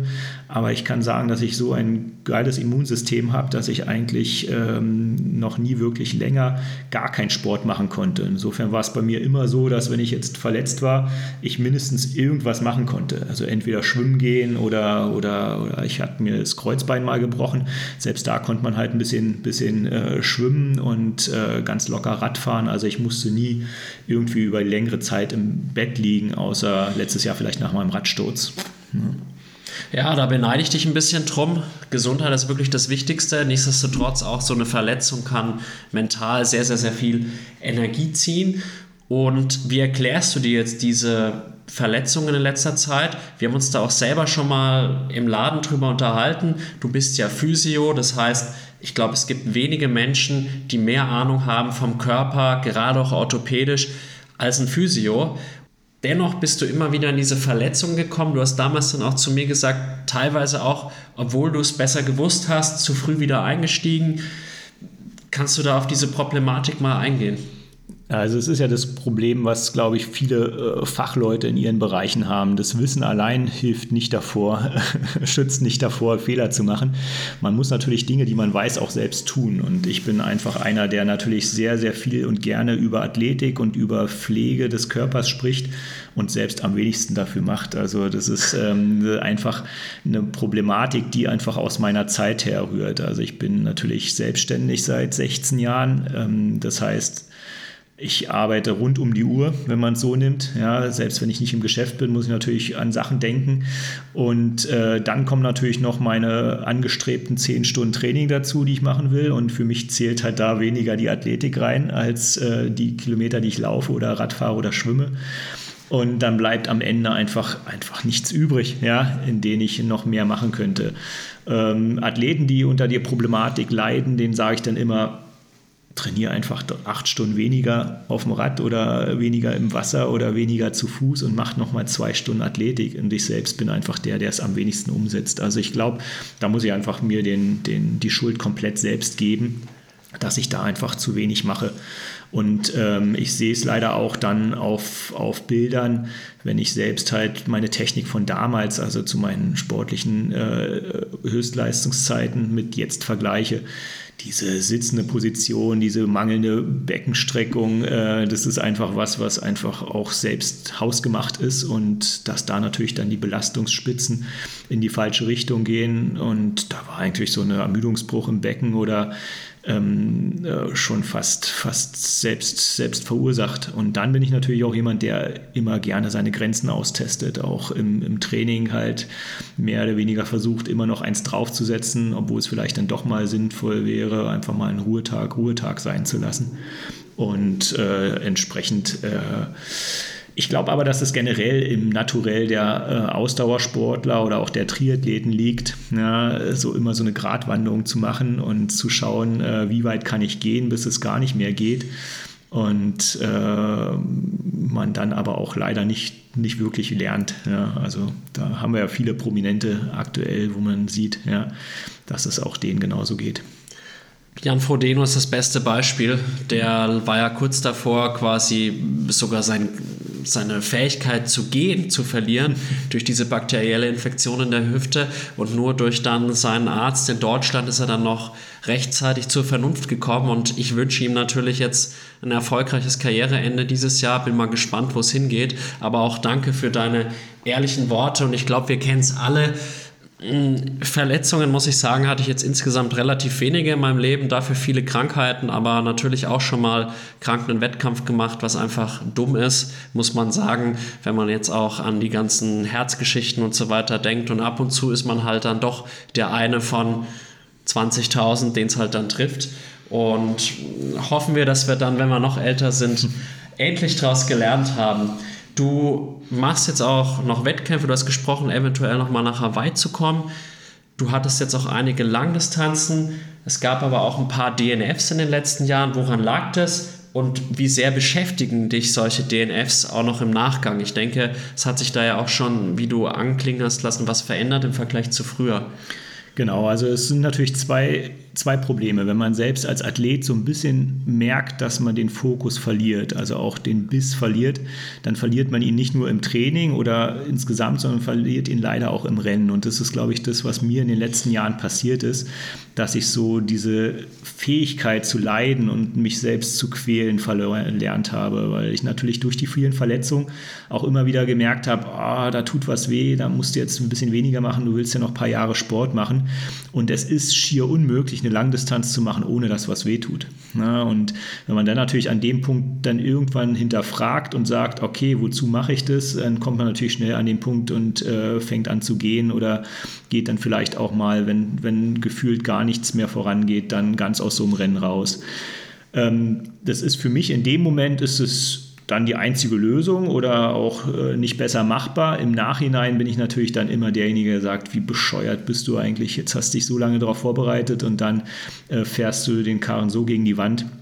Aber da ich selbst eigentlich auch nur noch mir Rechenschaft ablegen muss und keinem anderen mehr, ist es für mich das Thema auch relativ schnell dann wieder vorbei. Ich bin dann kurz unzufrieden mit mir, aber nehme dann schnell wieder den Fokus für eine andere Geschichte auf und sage, okay, jetzt konzentriere ich mich wieder auf was anderes und äh, lass den Sport halt ein nettes Hobby sein. Und äh, wenn es halt mal nicht für den Finish gereicht hat, dann hat es nicht gereicht.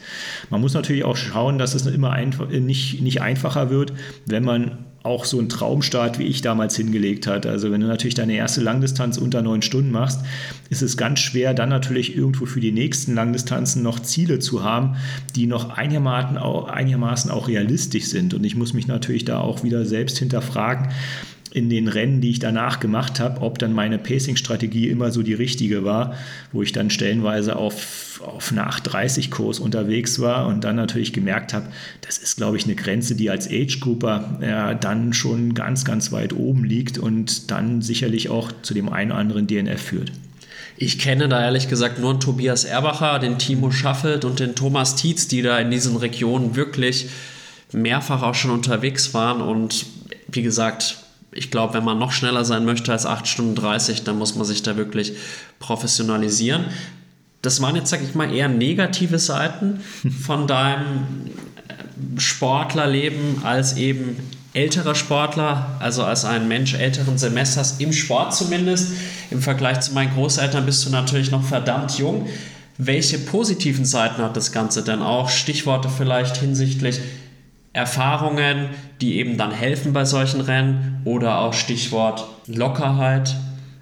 Also grundsätzlich ist für mich natürlich immer so, dass der Spaß sollte eigentlich immer noch im Vordergrund stehen. Und äh, ich habe unheimlich viel Spaß, mich noch zu bewegen. Ähm, ich genieße es, Sport zusammen mit meiner Freundin zu machen. Das ist natürlich auch ein äh, wichtiger Punkt, ähm, mich fit zu halten, weil meine Freundin doch ein bisschen jünger ist als ich und dementsprechend natürlich auch wahrscheinlich noch länger fit ist als ich. Deswegen muss ich einfach auch zusehen, dass ich das die nächsten Jahre noch hinbekomme. Wenn wir uns zusammen, äh, wenn wir zusammen laufen gehen wollen, merke ich schon, dass es von Jahr zu Jahr schwerer wird, da mitzuhalten. Und ähm, für die Wettkämpfe selbst lebst du natürlich schon von der Erfahrung und weißt natürlich auch, wie du so ein, so ein Rennen halt angehen musst. Ähm, auch wenn man dann vielleicht doch den einen oder anderen Fehler macht. Äh, viel mehr macht man jetzt eigentlich den Fehler so oft in den Vorbereitungen, dass man doch versucht, mit zu wenig spezifischen Training dann doch noch eine Langdistanz zu machen, wo ich dann halt dann für mich auch beschlossen habe, also ich werde keine Langdistanz mehr starten, wenn ich nicht mindestens ein, zwei Mitteldistanzen auf einem richtig guten Niveau im Vorfeld gefinisht habe. Ähm, das habe ich in den letzten Jahren nicht gemacht. Da habe ich stellenweise Vorbereitungsrennen selbst auf der Mitteldistanz fast abgebrochen. Also bin auch den Halbmarathon da hinten raus stellenweise fast gegangen und habe trotzdem gedacht, es wird auf der Langdistanz besser, was einfach schon unlogisch ist, ja, das überhaupt zu denken. Und ich glaube, das habe ich jetzt schon mittlerweile gelernt und sage dann, okay, dann äh, lasse ich das und ähm, gehe wirklich dann erst wieder an den Start, wenn ich weiß, ich kann auch wieder auf einem guten Niveau halt die Hälfte der Strecke absolvieren. Und dann äh, will ich halt auf jeden Fall ähm, auch am, im Pacing nochmal was verändern. Es ist natürlich schwer, wenn natürlich mein Fokus liegt ja momentan im Training ein bisschen auf, aufs Radfahren und dann, wenn man natürlich weiß, man ist auf einer Langdistanz schon mal eine 440 äh, gefahren, dann einfach zu sagen, okay, ich bin so cool und clever und fahre mal nur fünf Stunden, ja, um dann halt mir die Körner für den Marathon zu sparen, dann bist du im Rennen und wirst von Leuten überholt, wo du denkst, ey, die hast du 100 Mal im Sack, mit denen kannst du 100 Mal mitfahren und dann in dem Moment so cool zu bleiben und zu sagen, lass die fahren, du fährst jetzt dein einzeln, deine eigenen Werte und äh, holst du dann vielleicht später wieder im Laufen. Ich glaube, das muss ich selbst im hohen Alter noch lernen, weil da bin ich noch zu sehr Wettkampftyp, ja, und noch nicht clever genug dann oder noch nicht abgebrüht genug. Aber auch wieder schön zu hören, dass du immer noch diesen Ehrgeiz in dir hast und dann auch manchmal der Gaul in dir durchgeht. Das finde ich total sympathisch und ich finde, es gehört auch zum Wettkämpfen einfach dazu. Wie gehst du denn jetzt psychisch damit um, dass du nicht mehr an deine Bestleistung herankommst? Ja, okay, ich, ich rechne eigentlich immer nach, nach einem neuen Zeitalter. Jetzt dieses Jahr ist natürlich viel einfacher, weil finde ich sogar für mich persönlich, weil ich sage, jetzt kommt natürlich ein Rieseneinschnitt, wo du sagst, jetzt kommt die 5 vorne dran. Und jetzt ist es eigentlich schon gar nicht mehr so, dass ich gar nicht mehr den Anspruch habe, mich mit früher zu vergleichen, sondern es wirklich nur noch darum geht, zu gucken, was können Leute mit 50 um dich herum denn eigentlich noch leisten. Und du hast es ja schon angesprochen, es ist ja äh, klar, wenn man jetzt sich mit den absoluten Top-Leuten vergleicht, äh, ist es immer schwer. Also es gibt ja in der Szene so Leute wie Cameron Brown zum Beispiel, die im, mit dem gleichen Jahrgang noch, noch richtig geile äh, Leistung bringen. Aber dann wird es schon irgendwann dünn und man merkt schon, ich merke es ja auch selbst im Laufbereich mit den Athleten, mit denen ich früher zusammen unterwegs war, da gibt es nur noch eine Handvoll von denen, die jetzt überhaupt noch laufen können. Ja, und äh, dann muss man sich immer wieder darauf zurückbesinnen und sagen, okay, ähm, ich muss einfach mal gucken, was machen denn 50-Jährige in meinem Alter aktuell überhaupt noch. Und es wird wieder spannend, wenn man vielleicht irgendwann mal zu einem Elternabend geht und dann mal nach links und rechts guckt und dann sieht, na, also dann bist du mit 50 eigentlich noch ganz gut dabei, auch wenn du jetzt die Langdistanz mehr in neun Stunden machen kannst, aber du kannst noch eine machen und das können vielleicht äh, nur noch zwei oder drei oder vier Prozent in deiner Altersklasse. Also ich muss auch gestehen, wenn wir beide jetzt gegeneinander antreten würden, ich würde tatsächlich eher noch auf dich setzen als auf mich, obwohl ich ja doch ein paar Jahre jünger bin. Und du stichst da sicherlich hervor. Und ich habe ja auch viel Kontakt mit Menschen in deinem Alter, berufsbedingt. Und da kann ich dir sagen, da sind wenige noch so schlank und so fit wie du unterwegs, da kannst du echt stolz sein. Und ich finde es total bewundernswert, wie du da einfach nach wie vor die Motivation nicht verlierst. Hast du denn Tipps für andere Sportler, die jetzt in ähnliches Alter kommen oder vielleicht sogar auch schon älter sind, wie man im höheren Sportleralter erfolgreich Sport macht? Ja, das ist natürlich vielleicht auch ein bisschen, ein bisschen Veranlagungsfrage und natürlich auch eine Sache, wie man sich selbst äh, über den Körper definiert. Also für mich war es immer der Anspruch, ähm, irgendwie fit zu bleiben, ja, in irgendeiner Form. Und für mich war natürlich aufgrund meiner Historie her Laufen und Radfahren immer einen, einen Gradmesser an, an, an, Fitness. Ja, das sehen andere äh, vielleicht anders, die haben andere Prämissen, die sagen, okay, ich will vielleicht einen anderen Body haben oder will mehr Muskeln haben im Alter, dann ist es auch okay.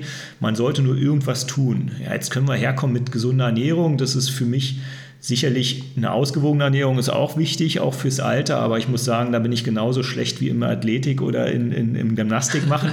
Also meine Tafel Schokoladen, die ich verspeise, die kann man sicherlich ähm, nicht mehr an einer Hand zählen in der Woche. Aber ähm, genau das ist für mich zum Beispiel auch wieder ein Grund, mich mehr zu bewegen, weil ich sage, ich lebe halt auch gerne oder ich esse halt auch gerne, auch gerne vielleicht Sachen, die jetzt nicht so gut im Ernährungsplan dastehen. Und ich weiß, je mehr ich mich bewege, umso weniger wird, werde ich dafür bezahlen. So ist es. Ich glaube, das ist auch ein gutes Schlusswort. Wir kommen jetzt so langsam zu unserem Ende des Podcasts. Ich denke, wir sollten es jetzt noch mal ganz kurz verkünden. Wir arbeiten jetzt auch so ein bisschen zusammen. Du unterstützt mich da auch in meinem Podcast. Als Dank dafür werde ich dich dann ab dem 1. März auch in jeglicher Folge natürlich präsentieren. Vielleicht magst du da noch zwei, drei Worte verlieren drüber. Ich mag dich einfach als Typen sehr gerne, Alex. Und als du mit der Idee auf mich zukamst, habe ich gesagt, klar, äh, warum nicht? Also der Podcast geht um Sport. Ich verdiene mein Geld mit Sport und insofern passen wir da super zusammen. Und äh, dementsprechend bin ich über die Partnerschaft ganz froh und wünsche dir natürlich mit deinem Projekt viel, viel Erfolg. Dann natürlich für meinen neuen Laden oder besser gesagt den alten Laden im neuen Gesicht genauso viel. Und wenn es da eine Win-Win-Situation für beide gibt, umso besser. Ich hoffe es auf jeden Fall und ich denke schon, dass ich den einen oder anderen Hörer in deinen Laden führen kann und freue mich da, dich als Partner gewonnen zu haben. Du weißt in meinen Podcasts, obwohl du ja mir im Vorgespräch erzählt hast, dass du jetzt nicht so der Podcast-Hörer bist tatsächlich. Deswegen bin ich dir auch umso dankbarer, dass du dir die Zeit genommen hast. Die Leute dürfen immer noch eine Frage an mich stellen zum Abschluss. Hast du noch eine Frage an mich? Also meine Frage an dich wäre eigentlich, wann kaufst du dir deinen eigenen Neo? Gute Frage. Ist der Laden dann heute offen? Nee, er ist heute offen, aber äh, ich denke mal, du solltest dann das Testschwimmen noch abwarten. Ja, also eigentlich weiß ich ja, welchen Neo ich haben möchte. Das ist der IPS Plus Sailfish. Yeah. Und Problem ist, ich mache ja bald das Sabbatical und versuche derzeit tatsächlich ein bisschen zu sparen. Yeah. Aber jetzt läuft bald die Rate fürs Fahrrad ab. Da werden dann immer 200 Euro pro Monat frei. Ich denke, dann ist es an der Zeit, endlich den Selfish EPS Plus sich zu besorgen, um dann bei der Challenge Rot das mangelnde Training auszugleichen. Okay. In dem Sinne, vielen Dank und bis ganz bald, Jan. Schön, dass du dabei warst. Danke, Alex. Ja, und dir noch viel Erfolg.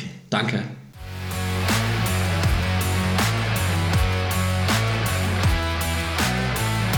Liebe Zuhörerinnen und Zuhörer von Klartext Triathlon, ich hoffe, dass euch die heutige Folge mit Jan Diko genauso gut gefallen hat wie mir. Jan ist ein ehrlicher, sympathischer und immer hilfsbereiter Mensch, der uns, wie ich finde, sehr interessante Einblicke in den Schuhverkauf, aber vor allem auch in die Lauftechnik gegeben hat. In der nächsten Folge von Klartext Triathlon spreche ich mit Sebastian Humm.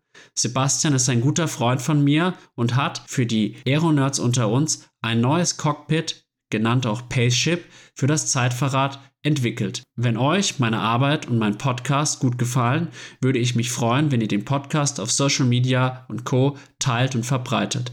Auch über eine Wertschätzung meiner Arbeit in Form einer Spende auf Red Circle oder PayPal würde ich mich sehr freuen. Ich wünsche euch weiterhin viel Spaß beim Zuhören. Bis ganz bald, euer Alex von Klartext Triathlon.